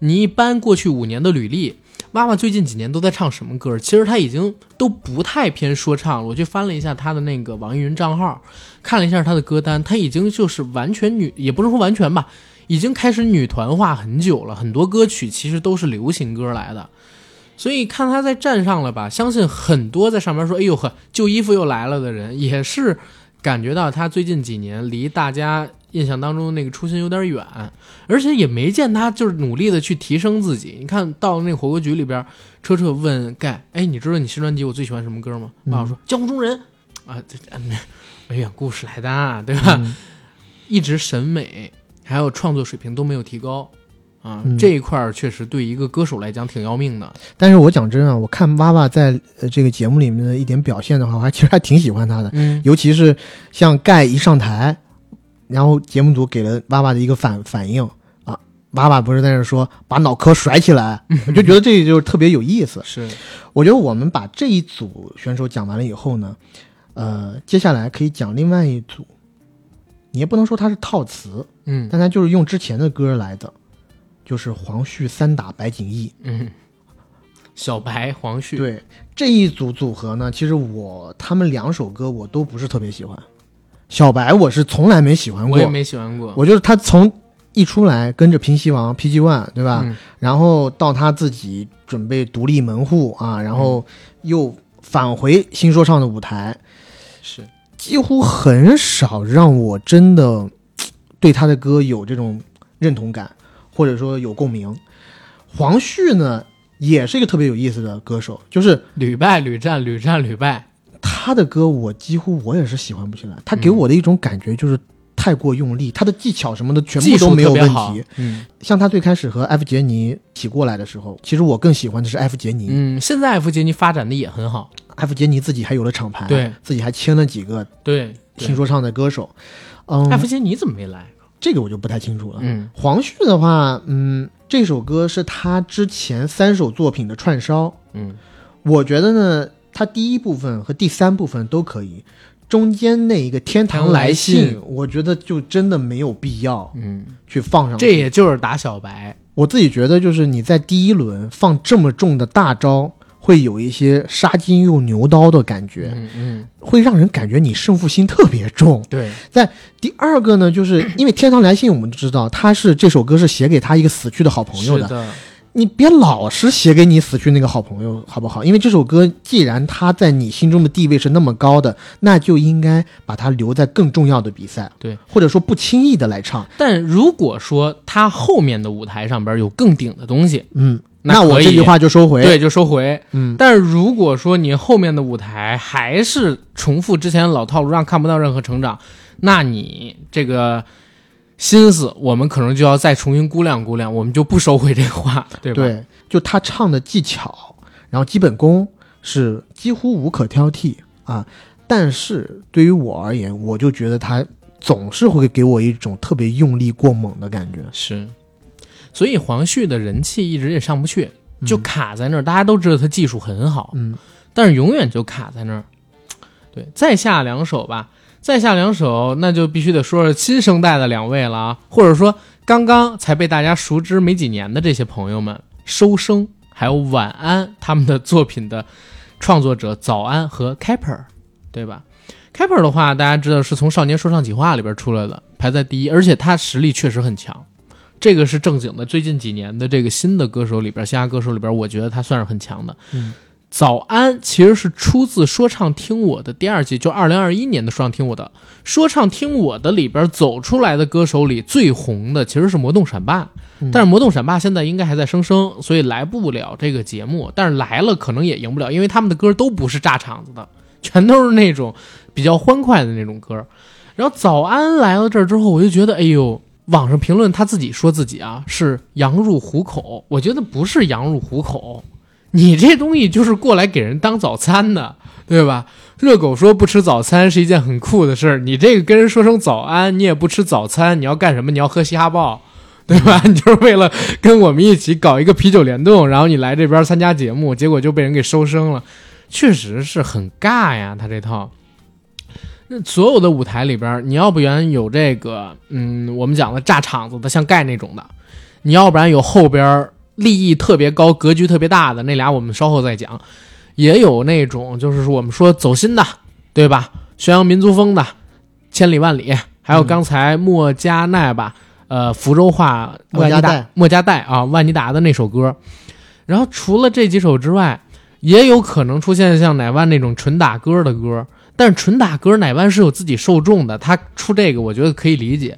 你这首《收声》，一个讽刺酒桌文化的，然后拿到这个舞台上边了，而且你这个讽刺，在我看来是属于不疼不痒。我当时特别奇怪，我就在想一个事儿啊，呃，爱奇艺这些 rapper 在后场舞台上边的反应，是不是混剪来的？嗯，怎么会早安在唱收声的时候，还有一些人跟着炸起来了？我就在想，肯定是把别的舞台的什么东西给剪到这儿来的，要不然面子上面可能太过不去了，知道吗？因为《早安》这首歌，说实话，我也是听得挺纳闷儿的。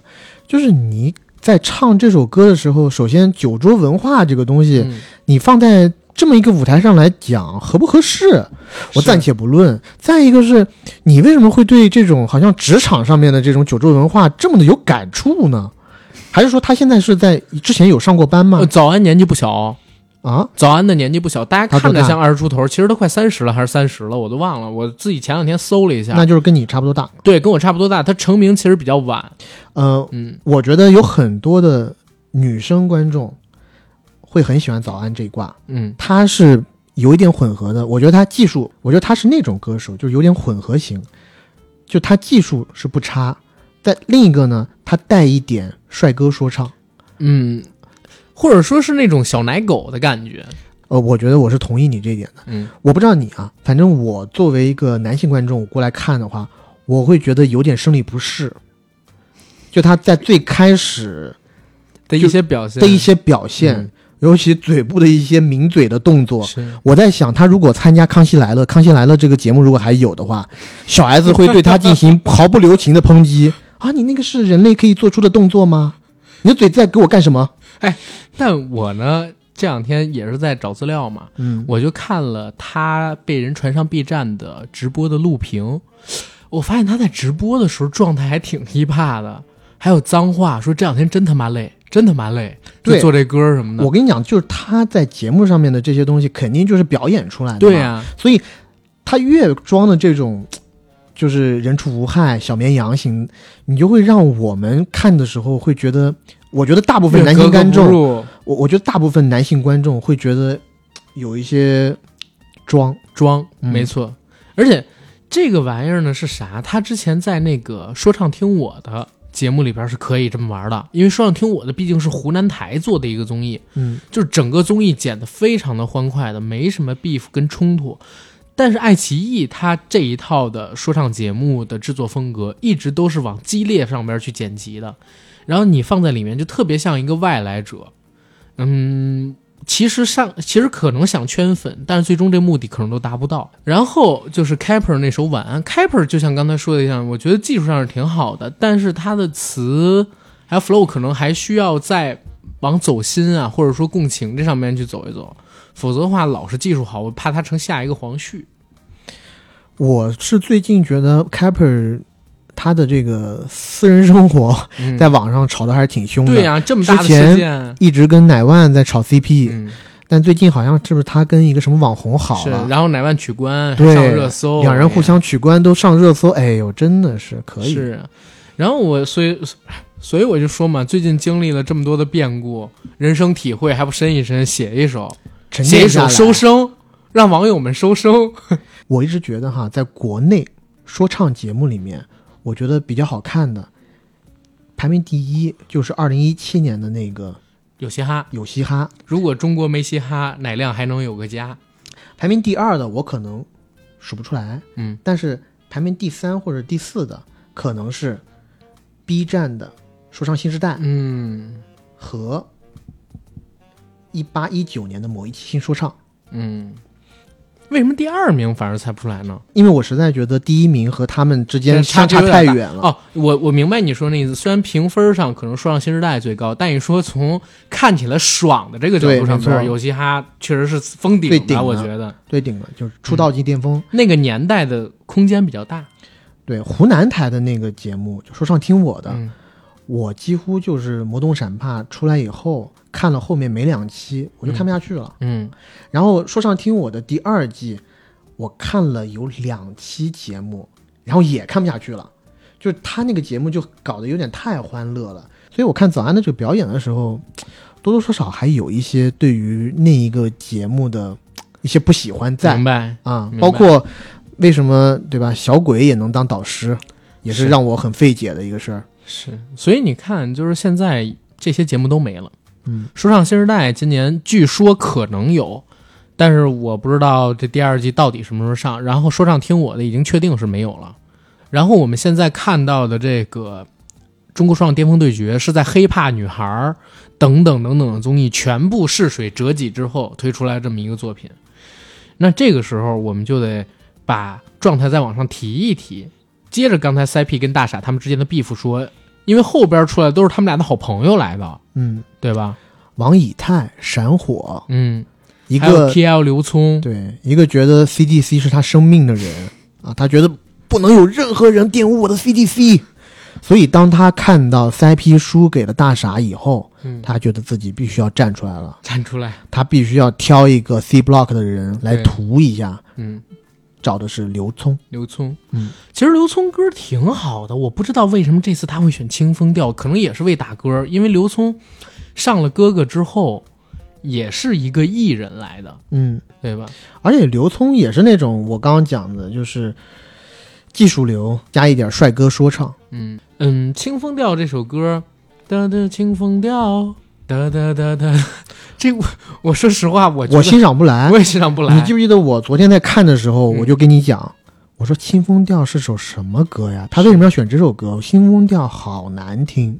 是王以太在跟他做对决的时候，我真的觉得王以太可能，如果我们说就是现场舞台上边只代表咱俩自己啊，可能盖着最好的那一个，跟狗哥差不多的那种，王以太可能是第二梯队里边比较顶尖的了。他舞台做的真不错，而且音乐性很强，他用了乐队。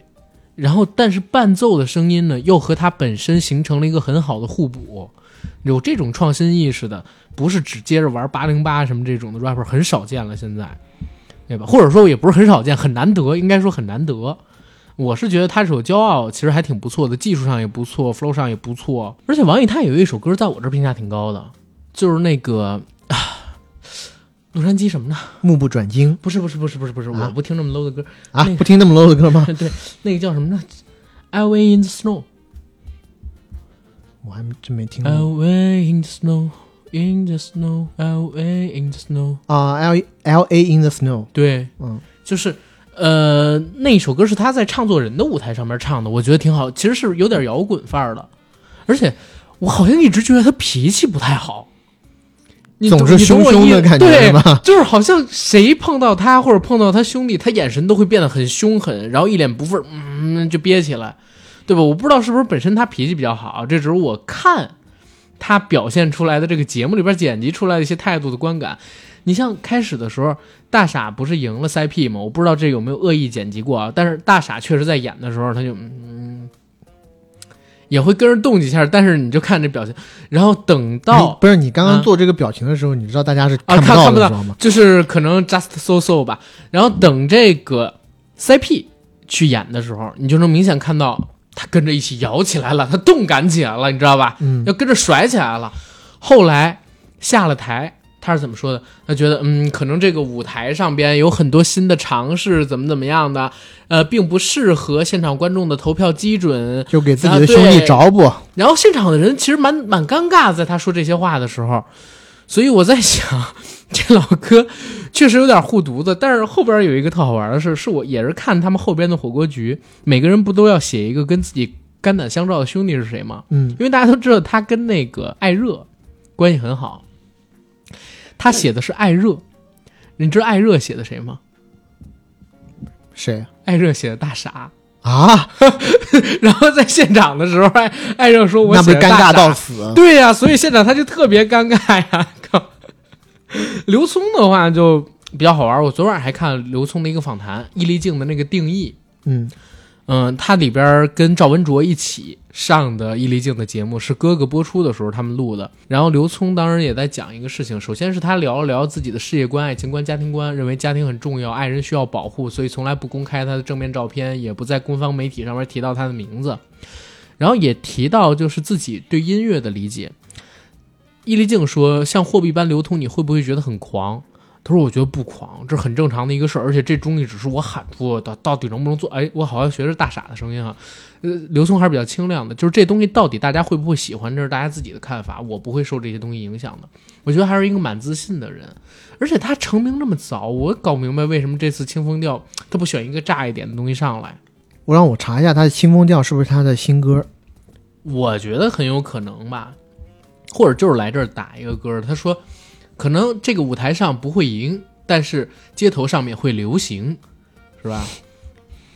单压了，嗯嗯，哼，说什么呢？我靠！下一个我觉得可以聊聊 T T 和 S，你最好知道和随便玩玩这两个人其实是节目弹幕里边定义出的帅哥说唱的代表性人物，是吧？嗯，但我觉得杨和苏也蛮帅啊，怎么就？杨和苏跟他们比还是差一个 level 吧。但杨和苏，杨和苏，我跟你讲，身材啊杨和苏叫型，叫有型，对对有型他不是帅。有型。哎呀，T T 和 S，T T，我最早知道他的时候，其实是看有嘻哈，是徐真真在有嘻哈上啊点评 T T，、嗯，他对着镜头说：“T T，你干得很好，你当心我把你干掉。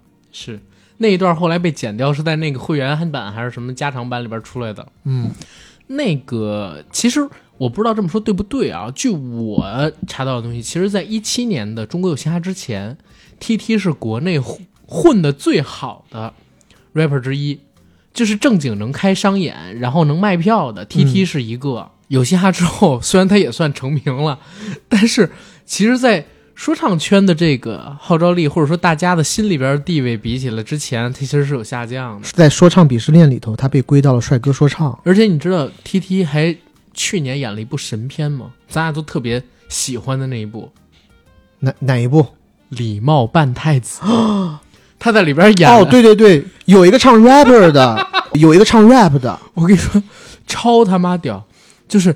他和常远说：“哟，常远。”然后呃，我我学一下，哟，常远手里边摆出各种姿势啊，一边摆姿势一边说：“哟，常远，圣上说什么什么什么。”然后你现在要怎么？常远看着他说：“兄弟，如果你的手不动，你还能说话吗？”呃，我手不动，我也可以说话，我也可以押韵。然后周有俩人给他抱起来了，然后你你你你你干干干什么？他手不能动，特别尴尬的这么一段表演，我操！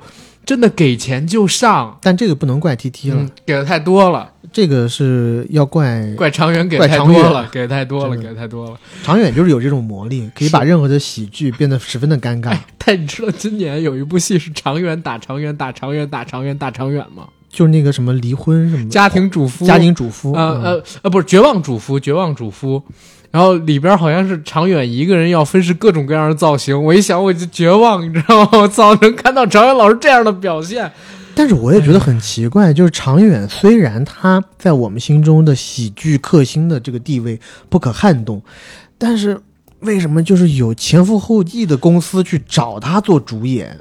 我在想，其实是这样，因为我最近也是听，就是首先啊，咱们之前不是访过魏翔老师吗？我真的觉得魏翔老师演技比常远好，但魏翔老师为什么出片做主角就这么一次？这个杀手不太冷静，没见到像常远那样出片呢？实际上是有很多人都去找，嗯魏翔不接，常远他接呀，嗯，你不是说常远他接呀，他接片儿啊，那能怎么办？我靠，也是，但他以他的这种家世地位，嗯对吧？在相声圈都可以养老的人，是是干？嘛要来这个？但我觉得他也挺有意思，他在那个开心麻花的综艺里头，包括一些抛接梗啊什么的，我觉得都还是挺好的，挺好的。嗯但是就是他去演戏的时候，就演的特别的木讷，特别的演。我觉得是这样，就是现实生活中你觉得很搞笑的人，往往就是话接话，接话能力特别强，嗯脑子特别快。但是因为我以前不说相声嘛，我还写过一点相声段子。我跟你讲，就是写写笑话这个事儿特别痛苦。就你自己写出来就特别难了。你要想写出来一个相声段子，或者说写出一笑话吧，咱们不说相声段子，你就得想这话得这么说，然后让人笑；这话得那么说，让人笑。我跟你说，跟现场即兴，你可能接一句下茬儿，然后大家突然就笑了，完全不一样的。所以你看，就是这些所谓的喜剧演员，可能真的到电影舞台甚至小品里边都演不好。嗯，但是他们现实生活中如果稍微聪明一点，接下茬儿啊，包括说跟人做一些互动的时候，表现就都真的都挺好。因为一上台一创作就跟这是两回事儿，对。所以魏翔才说嘛，说他们麻花儿就是吃饭的时候那后台才比电影还好笑，我觉得是没错了，是没错。咱们说回这首歌啊，说回这两首歌，为什么说到长远了？对，说到哪儿了？刚才说到 T T 了是吧对，？T T 你最好知道，就是我在看 T T 这场舞演出的时候，我自己觉得反而他技术是有提高的诶，比起五年前是有提高的，头文字 T，然后包括你最好知道也比当时的经常演出，那个时候。我还记得《中国有嘻哈》播到后期的时候，还有人说 T T 是不是中国有嘻哈史上最大混子？人说不是，是小白。但是能问出这个问题，你也就能看出来，什么 T T 在当时观众的心里已经变成了一个纯帅哥说唱。但是这次再看，五年过去了，确实他技术上有提高，而且 T T 正经还做几首歌，嗯呃，天顶一粒星是吧？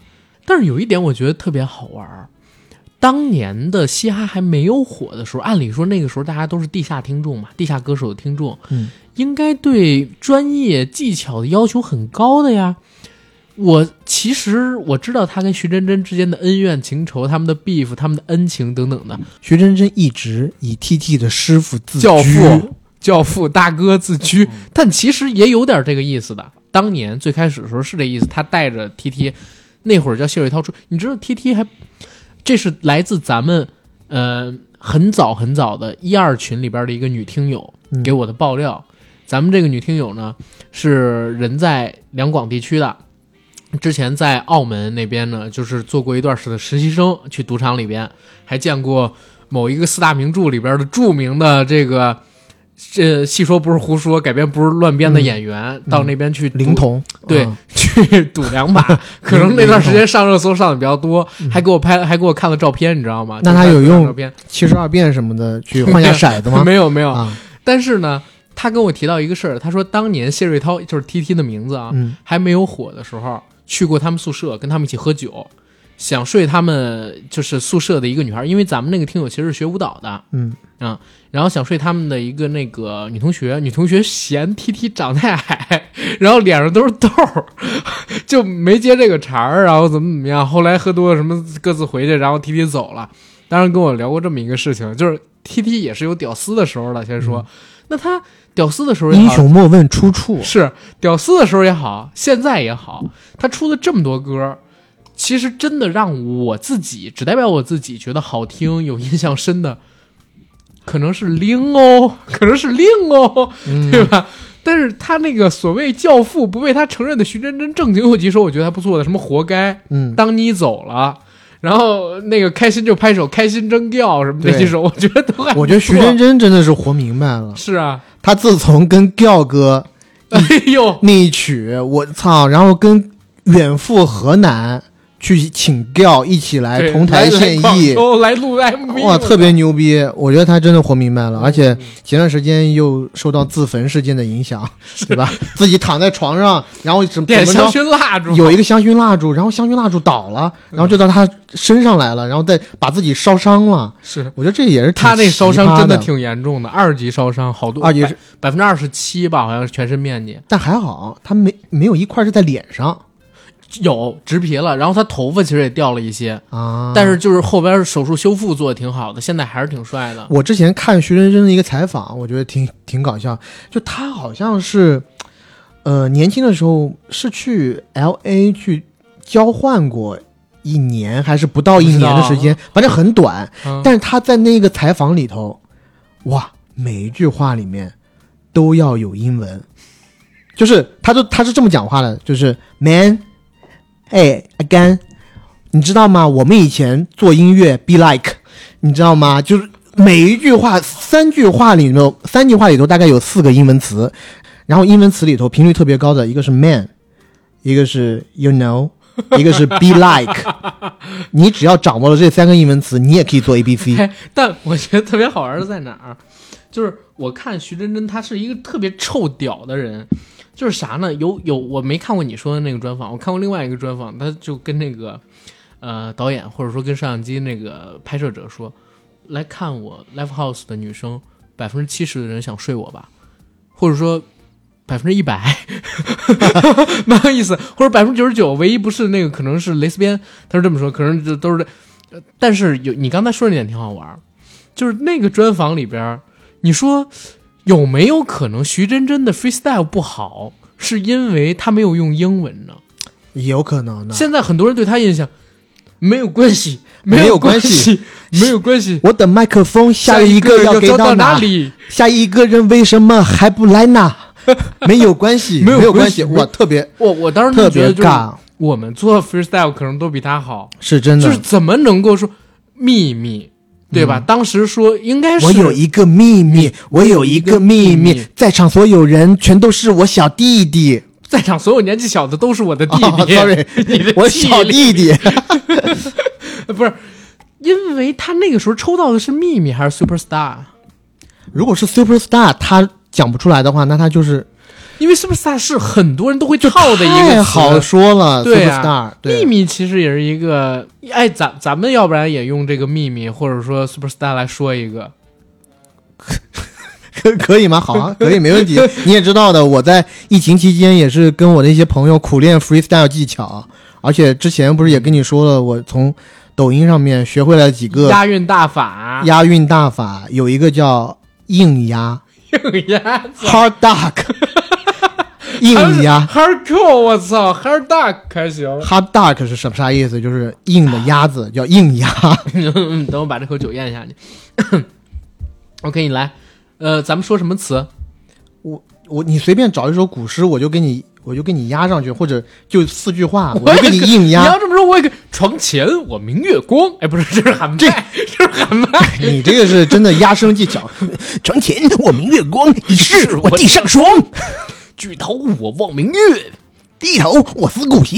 你看，这是喊麦的押韵技巧，咱们正经来个说唱的押韵技巧。行吗我好 OK，我给你先展示一下这个硬押。嗯，在你押韵之前，我先问你一个问题：你知道中国最早搞 freestyle 的是谁吗 freestyle 之前不是有什么小老虎啊、大卫啊？No No No No No，中国最早搞 freestyle 的应该是曹植，七步成诗。七步成诗。对啊是是是。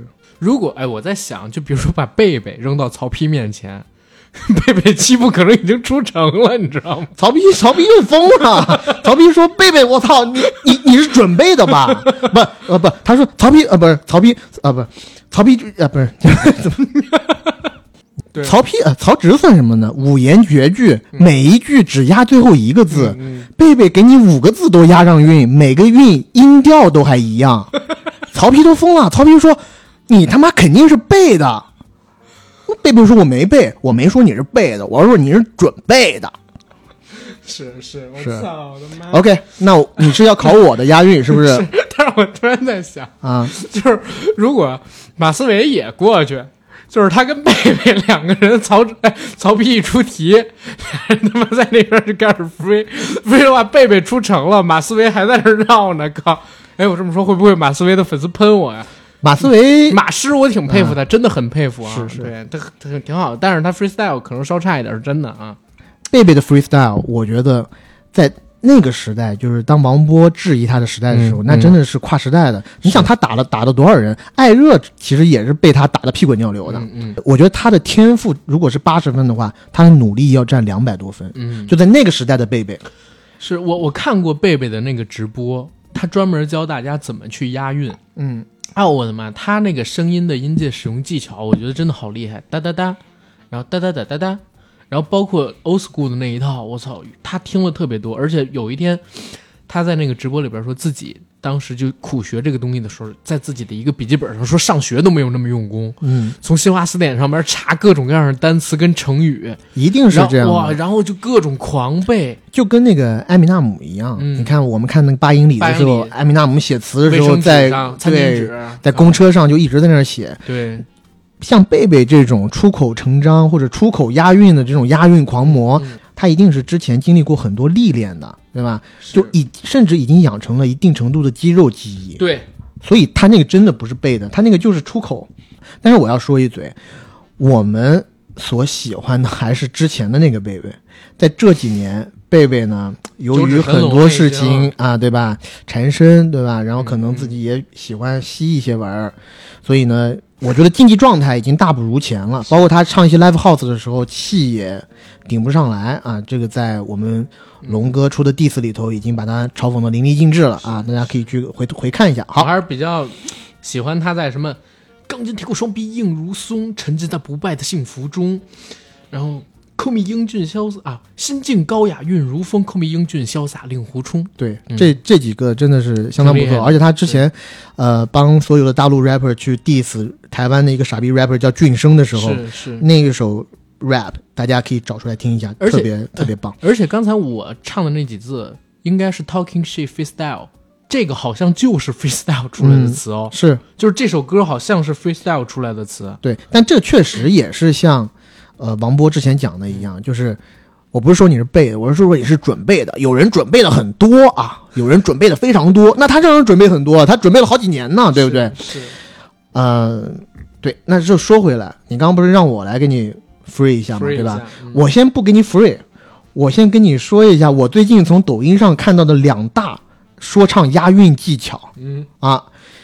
第一个是北京押韵，北京话我们知道它最出名的是什么？这个我先不讲，我把这几句话讲出来，大家就知道了啊。这句话是什么呢？小没问题呀，哎，我一个人儿来到三里屯儿，捡到一个手巾儿和水杯儿。去他妈的！哎，这个这个这个好不好玩？好笑好笑我我 这个他妈咱把这个就是北京北京北京押韵，呃，我我的两两大押韵技巧，一个北京押韵，一个硬押。先来个北京押韵啊！我一个人儿来到三里屯儿，捡到一个手机儿和水杯儿，去他妈！手机不加儿化音，水儿杯也不化音加儿儿化音押韵，加儿化音的就是北京押韵了。对北京押韵，所有的词后头加个儿子就可以押到韵，那后边加一闺女是吗？闺女儿、大前门儿、天安门儿阿甘儿。我今天带着阿甘儿是吃吃卤爪儿。吃炒肝儿，吃炒肝儿，但是如果是两个点了杆两个小就有训了嘛。包子儿，是吧？点对，没错。哎，你看你都会学会抢答了，哎呀妈呀，真的是不是孺子可教也。这个这个他妈太扯了！北京话是有儿化音，但不能什么，这属于是强行儿化音，不能每个字都加儿化音。你觉得？这是强行押韵？嗯，那我现在要告诉你一个真正的神奇的押韵技巧，我也是从抖音里 duck 看出来的。Hard Hard 硬，duck 鸭子连起来硬鸭，运用你运用你所有的学习知识和你听过的所有的歌曲的乐理，让你去理解这些词的内在逻辑，强制押韵。OK，我现在给你展示一下。四句话：今天的天气真好，迎面飞来一只蝴蝶，我一巴掌把它拍扁。他说：“大哥，你手真重。”这个是完全不押的。完全不押韵的哈，你看我怎么给你押上。今天的天气真好。这这我他妈太荒谬了！我操他妈！我有点，等等等，你让我喝口东西。太荒谬了！操！嗯，这他妈讲出来被被喷死，无所谓。操，那你看我给你演示一下，什么才叫真正的押韵技巧？嗯，就你知道吗？押那些已经带韵的那些词没有意思啊，你就是要押完全不不搭嘎的词。我把刚刚这句话重新给你唱一遍。哟哟，今天的天气真好，迎面飞来一只蝴蝶儿，我一巴掌把它拍扁儿。他说：“大哥，你手真重。”怎么样？一点儿都不不押韵吗？蝴蝶儿好重，怎么样？重，我不是说读重的，我是读重重 后边那儿的儿的音呗。表儿，押凹的韵，好不好？操！硬压。我我我来我来给你来一个中国的 old school 好吗？好，你来。啊。那杭州美景盖世无双，西湖岸奇花异草，四季清香，对吧？四季清香 对对吧？什么东西？是春游，是春游，苏堤桃红柳绿，桃红柳绿，我寻思也他妈没有一个字可以压在调上啊！是夏赏荷花，是硬板的池塘，嗯。怒冲冲，千帆、不是，我他妈老想唱出来，我靠！等会儿，等会儿，这报菜名报菜名，你要不把那个词选找一下？不是我，我知道那个词，但是我是习惯唱的，就是那杭州美景。那你就那你就报菜名。，对，就是那杭州美景盖世无双，西湖岸奇花异草，四季吧清香。有是春游啊苏堤，啊桃红柳绿，呀，夏赏荷花啊，映满了池塘。啊，那秋观明月如同碧水，冬看瑞雪铺满山岗，是吧？OK，隔行押韵，我大概 get get 到了。你没有听过吗？就是这，或者或者像什么，哦哟哟，蒸羊羔、蒸熊掌、蒸鹿眼儿、烧花鸭、烧雏鸡、烧子鹅、卤煮乌鸦、酱鸡腊肉、松花小肚、太羊肉爽了听得我再来点儿，再来点儿，给我，再给我，再给我多点儿。但但正经来讲的话，就是中国的鼠来宝确实都是押韵的。刚才那个报菜名儿其实不押，但是小小的纸儿啊，四四方方啊，这不就是押韵的吗？是是是。啊，我刚刚的演示的那两个押韵技巧，其实是旁门左道来的，大家不要信以为真啊！那是抖音上面我看来的。我正经在疫情期间，我不是还正经学了一段这个 freestyle 嘛？其实也不是学了，就自己好玩，跟朋友其实真的没有事情干，就是朋友随便点一个东西，我就给你来押个四个句子。嗯，你要不来测试我一下我给你说四句，你来压。啊？现在我这个我可我我可能有点儿，我可不可以给你点几个东西？你你来压一下。可可以，我有点忐忑。啊嗯，呃，虾虾爆我正在喝的这个酒，然后，呃，调音台，要虾爆和调音台融在一起吗？就是你不用在一句里，但是你可能几句里边要有。然后还有饮饮水机，饮水机，他妈的，有嘻哈也没有你这么难啊！这行不行啊？这三个我来，我来，我我我嘻哈爆先试一下啊！啊，要要，我喝着嘻哈爆，我看你走着阳关道，你别跟我在这儿闹太套。我开着饮水机，我告诉你，我实力屌到爆，还算压上？你你应该不能说开着饮水机，我举着饮水机，显示我实力屌到爆，哦，我操，可以！是吧？那我重新来一下。嗯，我喝着西沙，嗯 我喝着嘻哈爆，我看你走着阳关道，你别跟我在这儿闹太套。我举着饮水机，嗯，告诉你我实力屌到爆。哎，但是可以。但是怎么没有调音台啊？然后我现我现给你 free 一个调调音台三个字的，嗯啊一样啊啊，不要哟 哟，对，你知道为什么要啊吗？因为这些嘻哈歌手都抽烟，所以他弹不好，嗓子不好，所以得卡痰。嗯、调音台啊，我想想看，嗯。嗯，给我点时间。阿甘家的调音台，百姓们的大舞台我跟你讲，你你压同一个字就就就 low, low 了，你知道吗？嗯，有，我我来了来了来来了，感觉来了啊！有，阿甘在摆弄他的调音台，我想去打他的天灵盖，台跟盖这个押吗？押爱的押韵母啊！你这你是你是完全不懂押韵，不懂不，懂不懂。押就是押韵母啊！嗯，台行吧，勉强勉强算。没有没有，还有两句，还有两句，还有两句啊！嗯、阿甘的，我每一次再重复一遍的时候，就给我多一点时间去想。嗯，有阿甘在调着他的调音台，我好想去打他的天灵盖。这样，对对，嗯，我问他你为什么不把帽子戴？他说，因为我的秃头不能拿来种菜。应该这么说。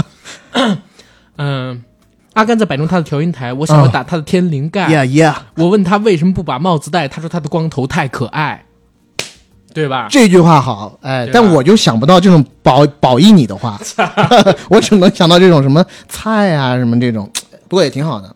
你这你这这，咱们这种他妈的真的，我跟你说，正经的嘻哈歌手看到咱们这种自杀，啊，我正经，我有的时候还和在群里面和那个倪成哥，就是中国黑人，和小和小黑哥，我和他 freestyle 呢，我靠你！这跟跟他太献丑了。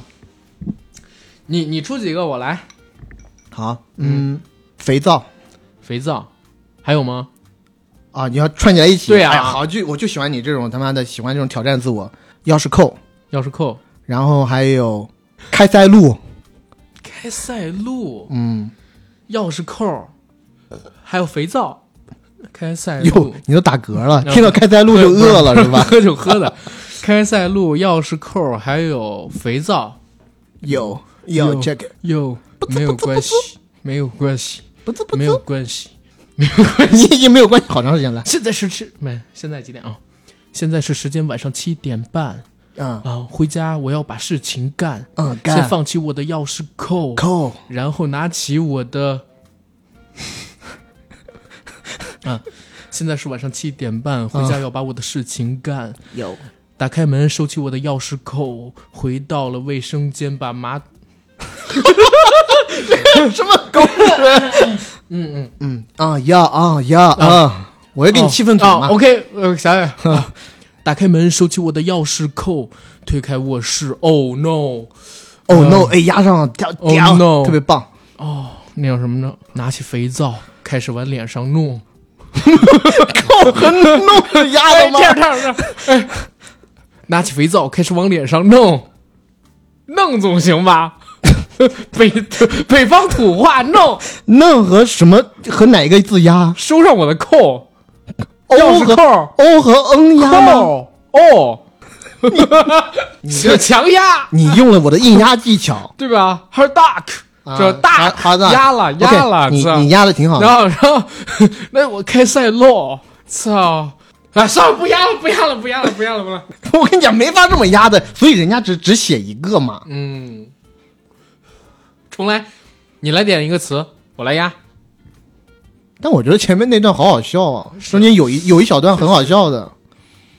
哎，算了算了，不压算了不压了节目时长有限。我们我们不事实证明了，我算半个说唱歌手吧，你是是，你算你算，我就是个相声演员，你是个老艺人，你是个老艺人，我我就是个相声曲演员。艺人。但我也是没想到，嗯肥皂开塞露这种你这么熟悉的事物，开塞露有什么可熟悉的？我操！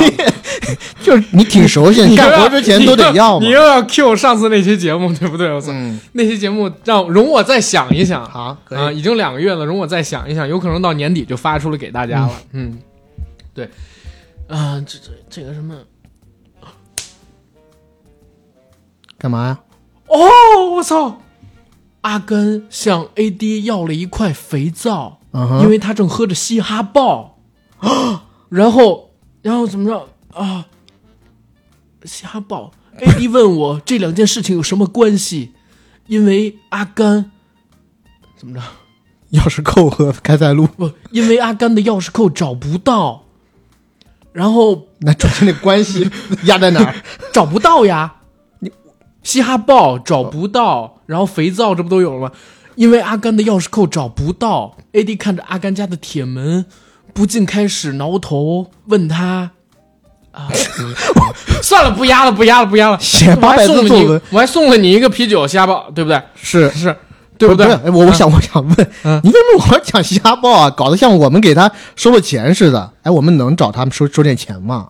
呃，到时候再说吧。但是正在喝嘛，这好说。而且，说实话，你不会是想？你不会是想顶掉沙一厅的位子，然后做代言吧？no, 我跟你说，这期节目上之后，我肯定要给沙一听他们团队发过去的，嗯，对吧？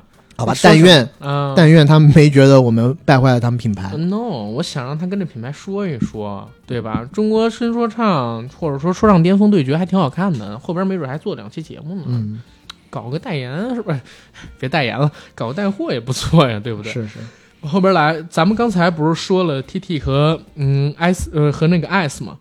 现在就该说说最后一个可能我印象没那么深的舞台了，Bridge，还有张延齐。其实这俩人，我我是觉得应该是 Bridge 比较照顾他，所以把他选上去跟自己比一下，要不然的话可能会输的比较难看。张延齐这个舞台没有那么强，对吧？Bridge 唱的这个《后浪》其实也不是他最好的作品，他最好的作品有点像娃娃，还停留在五年前的老大，可能在我在我这儿来看啊，嗯，但是有一点可以说，Bridge 特别好，性格上，嗯，我觉得如果不是因为他盖会得罪更多人，虽然已经得罪很多人了，是。我觉得你在最开始的时候讲那个老舅情商特别高，我觉得 Bridge 情商跟他不遑多让。他在各大综艺节目里面的表现，我觉得真的是相当可以，嗯，而且他不会上头，很冷静。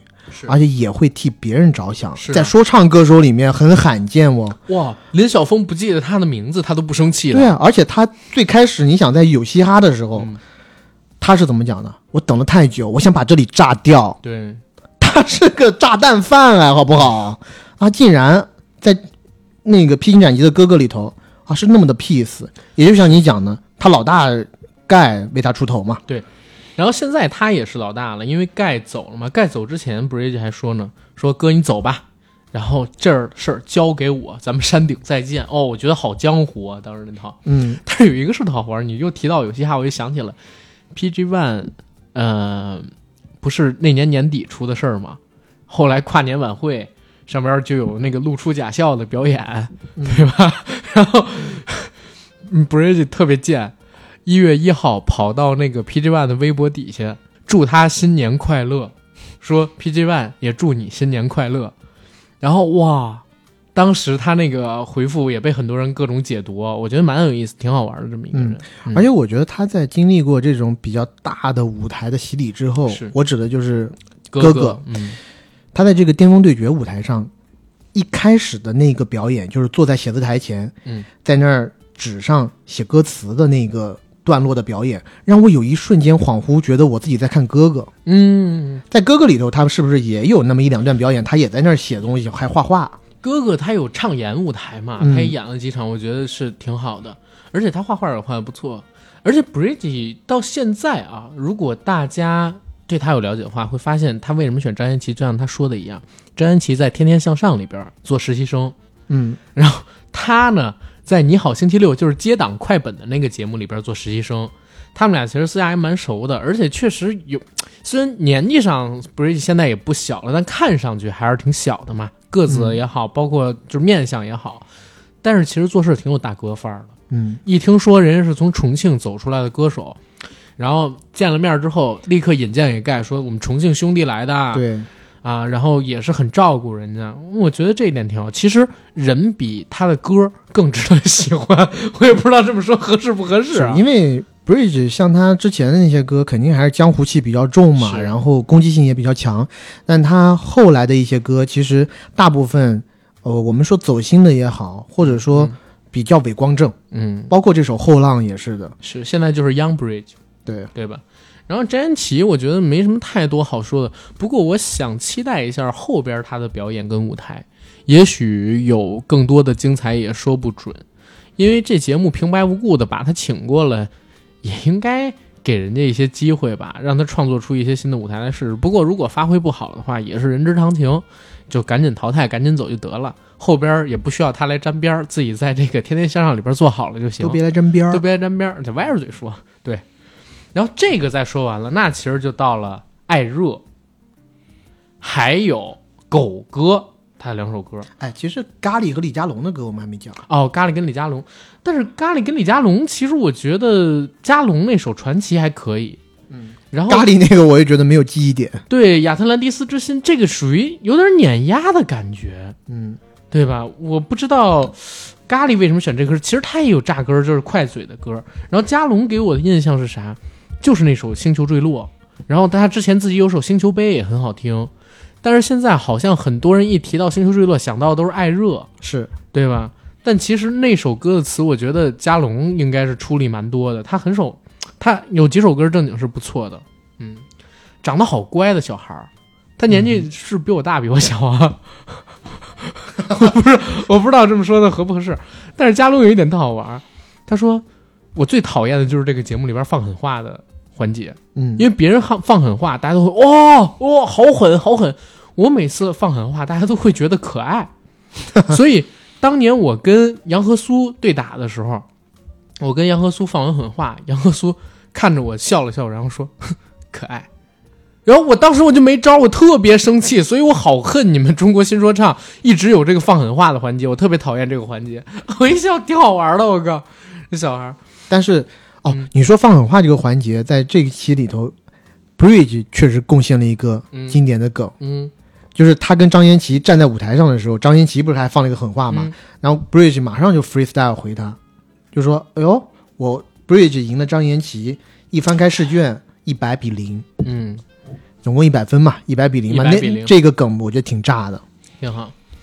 哎，确实啦，这个放狠话的环节，现在大家都现实里唯唯诺诺，网上网络上重拳出击，T T 都喊了嘛。哎，但这儿正好也说一嘴，据参加了节目拍摄的人来讲，现场盛宇跟 CP 他们两个人是握了手的，嗯，然后所以呢，就是大家看到的 CP 进场之后，盛宇开始那镜头是站起了，然后下一个镜头人家问他你怎么坐下了，哎，这是剪辑了其他人的场面进去的，嗯，俩人现场应该还是蛮 peace 的，嗯，包括一块儿进场的时候，俩人在那小走道里边不还拍了下手吗？对不对？看啊，这种剪辑功夫挺不错呀，爱奇艺玩的。啊，爱奇艺这一套是玩的溜的。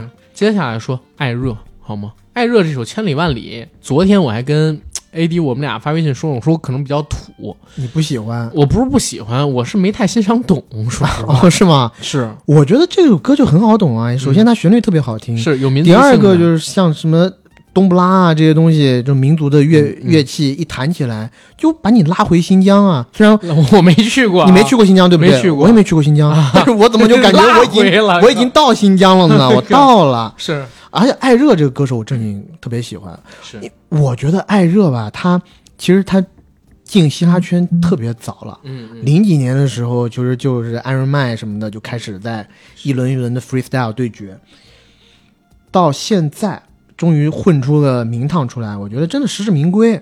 而且艾热就是那种新疆人长相，长得真俊，你不觉得吗？我觉得他是正经的，正经的帅哥说唱。是当然，帅哥说唱是现在来讲有一点点贬义词啊，对但是他确实是说唱很厉害，又加上是个帅哥，是，而且还是个异域颜值的帅哥，我真的是受不了。而且我觉得艾热跟很多这个刚刚成名的歌手比较大的不同是在哪儿？因为他之前其实是在乐队里边工作的，他有跑场的经验，其实情商也很高。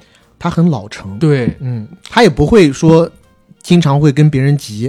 我记得他有在有一档节目里面，蛋壳不是在当当导师的时候，一直在跟艾热在吵嘛，因为一首歌的呃该怎么编曲，蛋壳就跟他说这歌就一一定要造的，然后艾热就跟他说啊，难道每一首歌都要这么造吗？嗯，蛋壳就挂不住脸了，马上就用特别狠的话说：“你是第一次做歌吗？”艾热虽然很生气，但是你看着他，他一直是在压自己的怒火的，嗯。要保持他在镜头前那个比较好的形象，嗯嗯，还是大哥范儿这东西。然后稳重。其实这首歌迎面真的打谁都挺大的，除了固定的几首，比如说碰到了狗哥这首，狗哥这首其实也是他新专里边来的歌，新专里的，嗯。呃，但是我要又老是重提一下，嗯，我又提出我那个观点，我觉得艾热呢也是聪明人，打谁不是打呀，对吧？他又不一定非得要队长，这个又不是会淘汰，嗯所以他就挑了狗哥。输给狗哥丢人吗？不丢人啊！而且甚至从某种程度上来讲，我就应该输给狗哥。我跟狗哥打，我就应该选一首比较软一点的。一，我是打哥；二，我从暗地里也在跟狗哥说，我 respect 你，是对不对？我就捧一捧老前辈嘛，是，这才是真正的表里如一。但我后边看那个火锅局，他说他开始想挑盖，他想跟盖干一场。他说他最想跟盖打一局，因为其实是这样，很多人都说一七年，就是很多观众会说一七年有嘻哈那一届嗯，是最强的一届。事实上是不是这样，我们不知道。但是观众心里留下的印象，很多人是这样的。是所以他作为一八年的第二届，或者说中国新说唱第一届的冠军，在和盖有直接的接触之前，我觉得可能是有点不服的。嗯，但是杨和苏先挑了嘛，嗯，对吧？杨没想到杨和苏这逼更有心计是，先挑了盖了。是，但是我感觉杨和苏后来也被炸傻了，他是觉得可能自己赢面没那么大，但是也没想到就是现场是这样盖过这么猛，对。是对，然后也把艾热给震住。艾热后边不是说嘛，我说哇，他现在气场太强了，我也希望有这个气场。对。嗯，杨和苏那时候我就觉得他像出了一个手里剑，或者是那种柔剑，没想到 盖直接丢了个核弹过来。是 你别跟我玩这些，直接给你个核弹有弹，一个算一个。拽核弹。后来他发了一个 B 站那个盖的账号，我来参加比赛没别的意思，我只是想看看大家这几年进步了没。这句话真的是高了，真的是站位，你知道吗？这个站位太高了。是是，格局也大。包括后来就是呃，车车提到老舅上春晚这事儿，嗯我操，盖突然来了一句：“舅舅，我觉得你上春晚是我们的一种胜利，你懂我意思吗？”是 salute，操，就是他真的马上是 salute 了，对你这你懂我意思？因为盖想上春晚想上很久了，嗯，当年还去了《我要上春晚》这个节目，都没上成春晚。是然后老舅一首《野狼 DISCO》上去了，所以确实现在可能站的位置真的不一样。对，而且盖他，我觉得他看的很多事情，从他的出发点来看，他已经不是个人的成功与否了，嗯，因为他个人已经成功了嘛，嗯所以他看的更多的是他自己。我觉得他在某种程度上自己觉得自己是代表这个行业的，对，这个行业好，这个行业更正面，就代表他能吃到更多的蛋糕。对，把蛋糕做大嘛，就是说你不吃没关系，不要把蛋糕弄脏，不要让别人吃，你不要做，对对吧？这个我觉得是挺有意思、挺有意思的一种格局观。嗯，啊，然后《千里万里》这首歌，我印象比较深的就是他从开始到结尾一直是表里如一，始终贯彻下来的那种新疆的异域风情，因为他唱开。因为他开嗓唱的就是维语，嗯结尾又是用这个新疆维吾尔族的舞蹈动作，对，跟维语做的收尾，这个倒是挺有意思的。而且他也穿的是新疆的那种，哎对对对民族服饰，对，就是这一点，嗯确实在这个说唱巅峰的舞台上边还挺特殊的。特别独树一帜。，对，可能只有万妮达那首福州话的歌跟他有相近的地方，但是万妮达的那首歌还是有流行，但是万妮达那首歌我总觉得流行元素更强，没有像它融合的这么好。还是另外一点，我觉得就是异族审美。嗯，就是万妮达那个歌，即使是福州话的歌，跟我们的文化还是很近的。是但艾热因为是维吾尔族的文化嘛，对吧？他的那种异族审美就特别的强，是，给人带来的异域风情就是不一样的感受。当你连看了差不多十首对，这种 rap 的时候，突然给你来一首来一个哇，哎，从西域，过来的，当时给我的感觉就是清风拂面，哎我马上就想去喀什老城吃个羊肉串。如果他不是在第二集，然后下半期的时候播，嗯，哎，而那那可能又是另外一种感觉了而。是第一场就是他这个，可能就是另外一个是，而且又像我，我是昨天从第一期连连着着看下来看到第四期，对对那种感觉就更强烈。我想，哎，这不同的东西就特别不同，对，然后揉的也恰到好处。哎，然后这个说完，咱们就得说一下狗哥了。我一直是感觉啊，像狗哥，然后艾热以及派克特，还有嗯胖胖，他们几个人四个人，是不是跟节目组聊好的？否则的话，怎么可能会这么巧？全放在就在那压轴，对，全放到最后。然后其实立意一个是呃，就比如说艾热是民族，就是世界这个做世界音乐，但狗哥那一首其实是和派克特和胖胖功夫胖异曲同工的，异曲同工，有大概相近的意思。为而且这一代说唱人发声。没错，特别适合收尾。而且怎么会那么巧？就功夫胖打派克特，嗯，没有人选他俩，对，而且这俩人嗯，之前就是相爱相杀的那种，对呀。对吧？所以我觉得很有可能是节目组提前知道了他们要表演的歌单跟歌词，因为都有彩排什么的嘛，嗯。可能知会了他俩一下，对，我觉得这个也也有可能。了。很有可能。而且这三个人之前在某一某一次新说唱结束以后，他们还联合张震岳出了一首《再见 Hip Hop》，是那一首歌也是很喜欢，我也很喜欢。对，来说一说狗哥这首歌吧。然后我们刚刚聊半天爱热，我的感受就是，我我不管狗哥这次唱怎么样，他这次能来以选手的身份嗯，来，就比潘玮柏强很多了。震了，对啊，就震惊了。我当时也是没想到，我狗哥成名这么久的 rapper，、嗯他其实正经算是华语乐坛上第一个在主流传奇在主流乐坛是拿金曲奖吗？以 rap 拿金曲奖的人，嗯，对吧？对，昨儿呃，崔健老师刚成为首位大陆金曲歌王，在这儿也恭喜一下嗯那个崔健老师。是嗯，然后宋岳庭是人死了以后才拿的奖，是但他是活着就拿了金曲奖，这个确实是一大成就来的。是，嗯，然后狗哥这么多年的经营嗯，几乎在某种程度上，在一七年之前，你问很多对于嘻哈没有了解那么深的人，可能他能讲出来的就那么两三个，对，中间肯定有热狗，就华语 rapper 这方面，嗯，所以他真的是一个指标性的人物。然后在这样的一个舞台上，他愿意以选手的身份过来参加，嗯，让我不得不想，他肯定是和节目组有一些什么不可告人的勾当，或者是就是他起码要进到前三，前三肯定有他一个，是这样他才不至于太跌面子。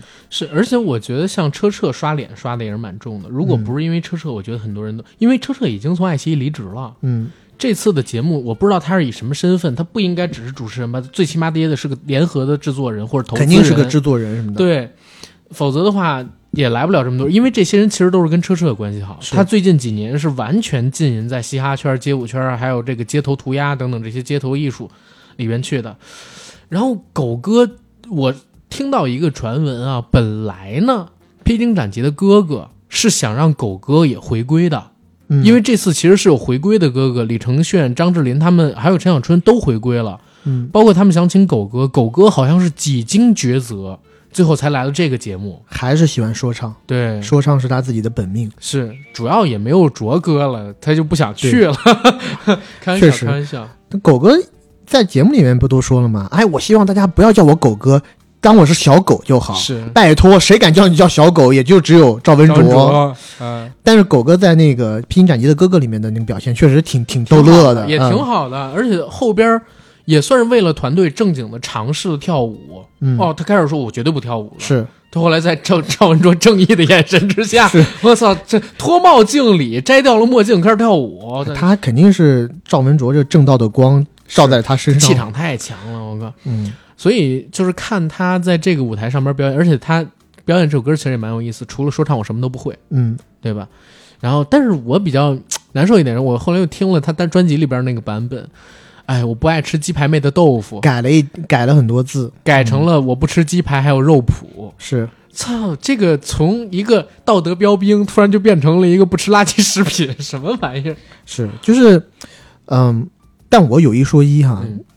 我其实从热狗的那一张差不多先生之后的专辑，嗯。其实他差不多先生之后就没出过几张专辑，最近这张是他最新的嘛。我总有一个感觉，就是热狗其实我不是讲他的词，嗯。我是在讲他的曲风和 flow 嗯，老了，有点老，嗯。有一点在重复自己。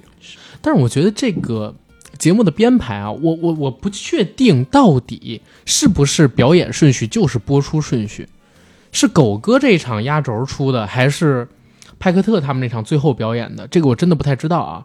可能剪辑的时候把顺序改了一下，但是按现在这个播出顺序看，有点像一浪接一浪一样的。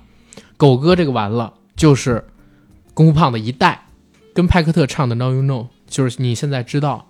这几首歌真的是一浪一浪的，母题一样，其实是致敬这一代，然后告诉你过去这几十年嘻哈圈发生了什么事儿。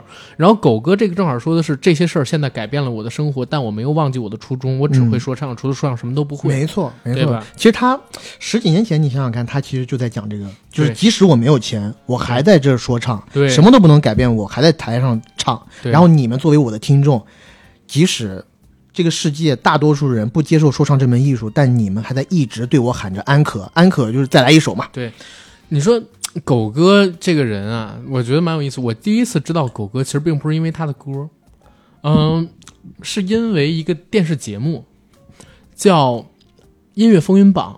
嗯当时他介绍了狗哥的歌，但是只放了其中的几个片段，比如说那个《我爱台妹》，啊、嗯、然后歌词都没敢放。当时只是有一个女生说，为什么这个人会对侯佩岑还有林志玲发出这样称呼？为什么他还能得了金曲奖什么的？你那个时候狗哥已经算半解禁了，是在我初中那个时期，有新闻联播里面啊，sorry，在我初中那个时期，我记得特别清楚，有一天的新闻三十分，就中午的那个中央一套的新闻，专门说了，就是说全国打击粗口歌。啊，这个粗口歌排名第一的就是哈狗帮那那张第一张专辑，就是封面是一个大狗，然后那个耳朵特别大，像飞起来一样。是是，然后再到后边就是看他那个上康熙，嗯，他在康熙里边说哎骂人啊，不是我回馈粉丝的方式就是和粉丝上床，那句话我跟你讲，现在应该狗哥也不敢说了，我操，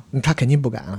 就有就零几年的时候，狗哥其实在台湾也有一档综艺节目的，他主持的，嗯他和大芝两个人做主持，什么名字叫“狗嘴不吐象牙啊？”，全都是请台湾当时的一些嘻哈歌手上来 freestyle battle。嗯，当然了，大芝和狗哥，我们知道当时他们两个人关系特别好嘛，但现在两个人，我觉得关系还是很好的。但大芝，就是如果大家了解嘻哈的人都知道，大芝这个人呢，现在已经有点疯了，就是他是一个特别毒的人，然后。呃，我觉得很可惜，就不要提了。对我觉得很可惜，就是他他的资源很好，包括他竟然出了一张专辑和纽约的那个说唱歌手 Nas 合作，甚至还出了一首歌和老和尚合作。嗯，这个让我很意外，因为狗哥的资源，他其实我觉得他可以去触碰一下世界级的一一些音乐人。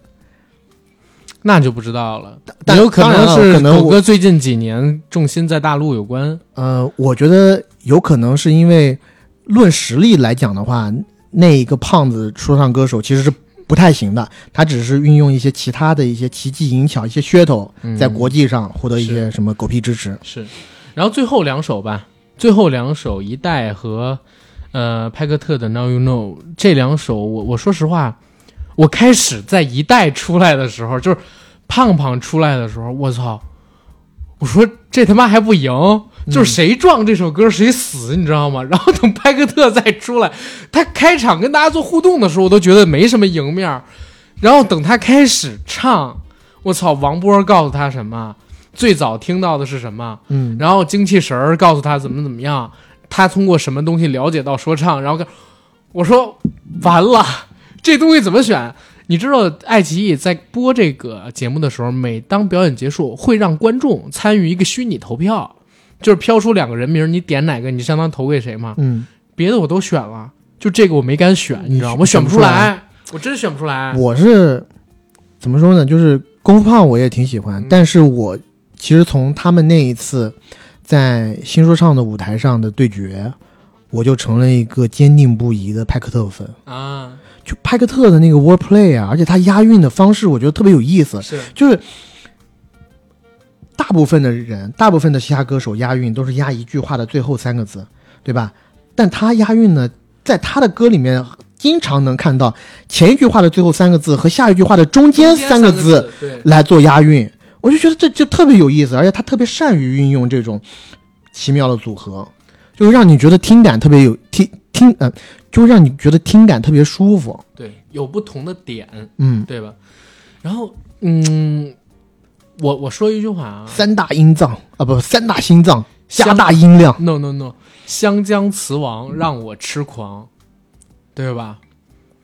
小胖，小胖，先从小派开始，先从小胖开始说起，对吧？他这个人我很早很早就知道了，应该是零几年，还在《天天向上》阶段的时候我就知道了。那个时候《天天向上》请了好像好几个城市的饶舌歌手过去，大傻跟他都上了那个节目。当时长沙妹头说长沙 girl，我这首歌我开始只记得那种对对，然后后边我真不记得还有什么歌词，但是那个时候我对这个词印象蛮深的。而且说一个特别好玩的事，你知道，呃，功夫胖好像是张艺兴的高中同学吗？哦，我我看过那个八卦新闻，对，就当然他们关系还挺好的，后边还一起做了歌。但是你你看他们那时候年纪那么小，还不到十八岁、十七八岁，然后出来做的这么一个组合，然后一直坚持到现在，现在年纪也不是很大，但都已经是 OG 中的 OG 了，嗯，对吧？然后他们看俩都是九一年的，对啊，看他们上这个舞台，然后和大家，哦天哪，还是挺有感动的意味的。而且嗯唱的这个歌，歌词写的特别好。我们这一代，等我们死了，把专辑埋一块嗯，啊。我我是之前我喜欢派克特的那时候，我就专门查了一下派克特的一些信息，然后后来发现派克特其实家世也是特别苦的，他父母都是聋哑人啊，这个我真不知道。啊，派克特的父母都是聋哑人，家庭条件也是很差劲的，然后从小是过过尽了苦日子的。嗯，就是我真的觉得，只有在小时候受过磨难的人，当你在长大了以后有这种表达窗口的时候，你表达的东西，你的生命力才会更加的旺盛。就是他三岁的时候，他父亲还锒铛入狱了。嗯，对吧？所以一直到十八岁成人的时候，他父亲才出狱，然后母亲也是聋哑人，哎呀，中间这十几年的时间里边，就是跟奶奶、大妈，然后堂姐、爷爷他们一起生活，对。日子确实非常苦的。然后从小你试想一下，生在这样的家庭里面，你小时候那些伙伴或多或少肯定都会对你有一些歧视。然后你在遭受了这些歧视以后，自己，我觉得他也就是小的时候开始接触这种嘻哈音乐的，然后就是嘻哈音乐把他指引了这条道路。我本来听的时候，我只是感动于他接触这个文化，然后把这个文化给表达出来。但是听你又提到他父母是聋哑人，然后又了解到他父亲进监狱之后，才想，那么小的小孩儿，可能小的时候周围的人对他是一定是歧视的，嗯，那只能自己一个人在家里，就是音乐是他就是最好的朋友，对陪伴。然后成长起来。而且他现在真的是就是全能。嗯，他之前不是有一个节目采访他吗？他去到哪儿，他的那个调音台，他的那个他的电脑和他这一套设备拿打开来，因为他随时要作曲、编曲、嗯，写歌。我觉得是他真的就是特别特别励志的那种。是，而且好乐观。就是我看了他好几个出现的综艺，然后有他的场景，他真的整个人状态非常的乐观，而且好开朗。除了就是为什么这几年突然变得这么胖之外，呃功夫胖，给他嗯他是什么不功夫也胖，嗯，就因为我觉得吧，派克特他就是因为家里小时候这么的残破，嗯所以他长大了以后对于 Noahs 这个厂牌才有这么深的情感。他不是在很多场合，包括 Noahs 前段时间的那个周年大的那个 live show 上面也说嘛，Noahs 对于他来讲就是家，所有人都是家人。他作为 Noahs 的老大，就要罩着底下这些小弟。然后这两首歌真的把这个节目的格局一下给打开了，真的，最后两首真的很炸，很很炸，很压场。而且不是那种像盖一样的炸，是那种稍微了解一点这个文化的，嗯。稍微你都不说你从小听，你就只看这几年的说唱节目，你都会觉得我操太炸了，嗯，就是完全走心的那种歌曲。把利益给整个提起来了。嗯。嗯，盖那种还是标榜自己，我对自己最牛逼啊什么的，对对吧？这种的就是对整个文化，我觉得真觉得他俩要不是碰到了，就小胖那首碰到别人绝对赢，对谁碰谁死，哪怕是盖碰到也死，因为格局就不一样，嗯，就不是一个同体系下的作品，是对吧？行，然后基本上这些舞台我们就说差不多了，嗯，最后聊聊这俩混子呗，编外人员。编外人员。我记得我在一边看的时候，就一边跟你讲，我就说，哎，潘玮柏和池子是过来干嘛的呀？潘玮柏我都能理解，嗯，池子是过来干嘛的？是，而且我记得我一发给你，你就跟我说，你就说，哎，其实潘玮柏还行，主要是池子。主要是池子，我因为跟你发的时候，大概只看了半小时的节目，嗯然后我就发出了此等感慨，发到看呃，然后我就发出了此等感慨。然后看到后面的时候，我确实我同意你的这个观点，因为潘玮柏偶有佳作，就他有的时候还能发出一些比较精准的点评，点评然后有一些比较搞笑的梗和段子，他还能抛出来。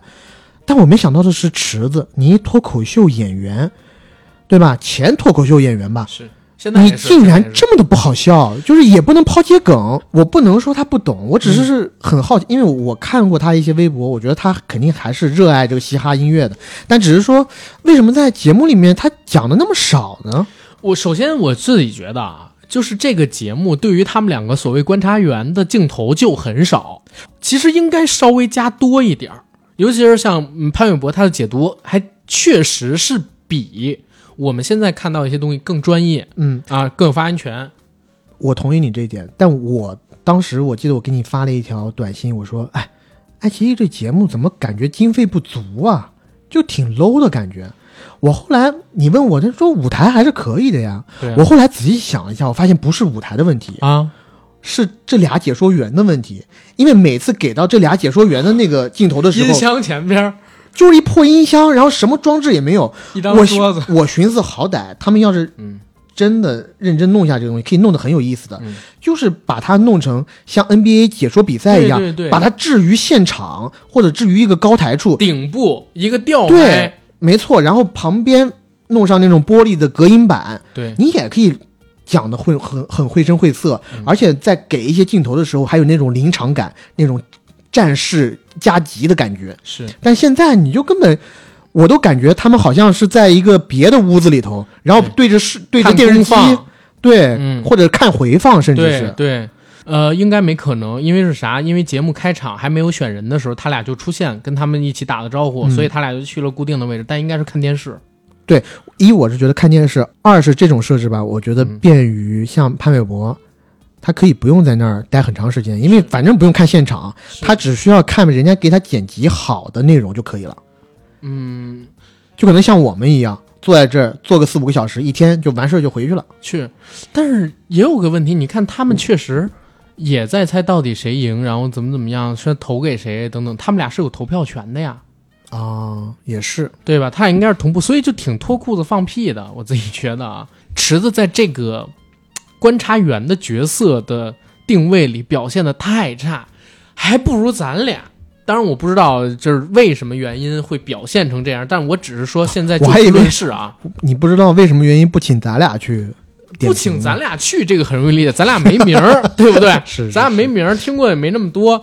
但是我只是说他解释的太差了，我靠，完全是一个怎么讲呢？应付事儿、收钱办事儿的水平。呃，有一说一，我看到后面，我觉得潘玮柏还是不错的。是啊，我就觉得潘玮，对我也是看到后边前半小时的时候，潘玮柏也没什么画面跟镜头，。池子就真的就是，唉，我希望他给一些喜喜剧的点，好吧，抛一些包袱。是，希望后边节目组也能重视起来这个问题，好好批评批评他们俩，让他们俩多做点好东西出来，然后把他们那个观察室稍微改一改，对吧？然后我总体来说，这个节目刚才我们分析了全部的表演，我个人最喜欢的肯定就是一代跟派克特那，我分不出来，他俩肯定是最喜欢的。其次的话，狗哥跟盖那个，如果按舞台表现的话，那俩也是我很喜欢的。嗯，整体的感受应该是这几年所有的说唱类节目里边，竞技感跟可看性最强的一个，也算是爱奇艺憋出来的一大招了。是我也是跟你觉得差不多，就是你说的那四个，你觉得最喜欢的，嗯其实基本上也就是我最喜欢的那四个。然后唯一要想要加的话，可能加一个艾热啊啊，千里万里。啊，这么个俊的新疆娃。然哎，后你说“俊”这个字儿，确实是，这是很地道吧很地道，啊地道。其实这个节目呢，我觉得还有一点点遗憾，嗯，就是我觉得吧，CDC 那帮子人是肯定不会来的。只要谢帝不来，永远在这个说唱圈就会有这么一一点点疑问：嗯，什么叫巅峰对决？什么叫巅峰对决？当然，我们龙哥去了啊，但我们龙哥现在也回来了。你说的是傅龙飞还是谁？我说的是赵成龙啊，傅龙飞是他妈谁啊？我不知道，别跟我说，我难受。哎，但有一说一啊，其实龙哥去之前哈、我就一直也没敢跟他跟他多说什么。嗯嗯嗯、我我就是有一个担心，你知道我在有一次新说唱的时候，应该是一八年那个新说唱，嗯，有一个我很喜欢的老欧 G，就是竹游人的 Young Fee 也去了。一八年没太看。他在那一次节目里面呢，是应该是他第一个六十秒吧，嗯忘词了。你这这就我我就因为 C 是一个唱 boom back 唱的特别好的一个歌手，然后他和陆一的那个组合唱过很多我喜欢那种爵士 hip hop，然后更早的就是他竹游人，这个都不、不多说了，对吧？你上海的说唱领军人物，包括在说唱巅峰对决最开始也有致敬他们的那个、是那个画面 VCR，也有画面，嗯，当然了，呃就是因为那个致敬画面，最近还有很多这种纠纷，是一个是王波啊，啊对吧？还有名儿弄错的，还有为什么没有红花会，好多团体没有提。没错，王波就主动就说嘛，你用我的画面，你没跟我们说，我跟你们那种说唱不是一个东西。嗯爱奇艺就把王波那个给去掉了，但我当然我觉得这么说正，视你的历史地位。对他是这个人家也没有恶意，对吧？当然，人家没有跟你，也当然了，人家没有事先征求你的同意就把你用上去，是有点不好。但我觉得你也没必要完全跟人家节目组划清界限，因为你毕竟是中国说唱一个，大 OG 对呀、一个一个里程碑嘛，对吧？嗯像哎，但是像在在那个呃致敬的部分，正经黑人和龙哥也在上头啊。我正经跟你说，王波我听的可能真的非常非常早。我我上中学还是初是初中还是高中，当时候我看过一个好像是阿迪还是乔丹的广告，嗯，是王波唱的歌，我就是京城篮球少爷。你听过这歌吗？我听过，我听过。京城篮球少爷应该是叫这名儿，应该是王波他们做的。但他们其实有一首歌在全国都有传唱度，嗯，呃，隐藏当时出一首歌叫《在北京》，是然后全国在不同的城市有不同城市的在什么，在我们那边就是在黄山，在黄山，在北京走在角门的街上，哎我们叫在北京，你知道我们在黄山，在黄山走在辉山路上，在黄山什么什么，当时我还觉得哦，难道是我们黄山有一个本土的说唱歌手可以写出这种的词汇，我操，还用这么好的 B，还用这么好的 B？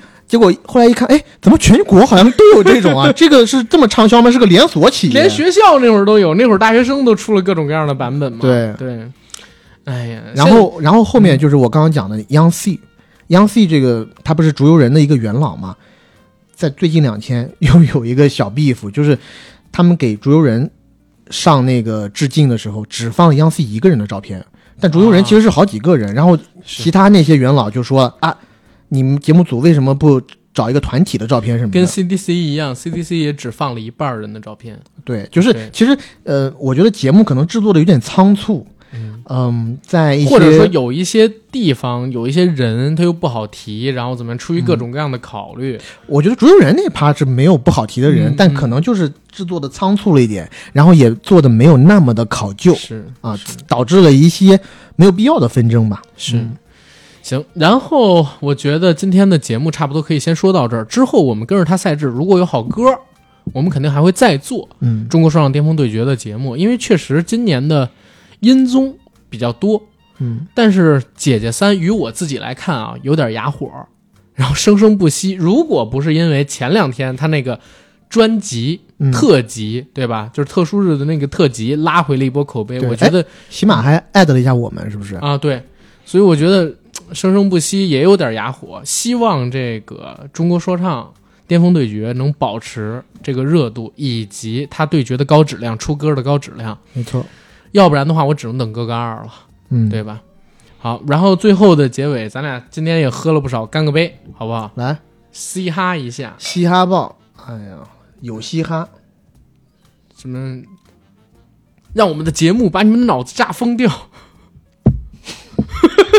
这么尴尬吗？可以，可以，可以啊，可以，好好好好，嗯，行，我们节目今天做到这儿就结束，欢迎各位哎加我们的群，管理员微信是 J A C K I E L Y G T，想进北京、上海、广州、深圳这样的城市群呢，也可以告诉他你所在的城市，欢迎关注硬核班长以及 A D 钙奶爱喝奶的官方微博，然后欢迎大家转发评论我们的节目。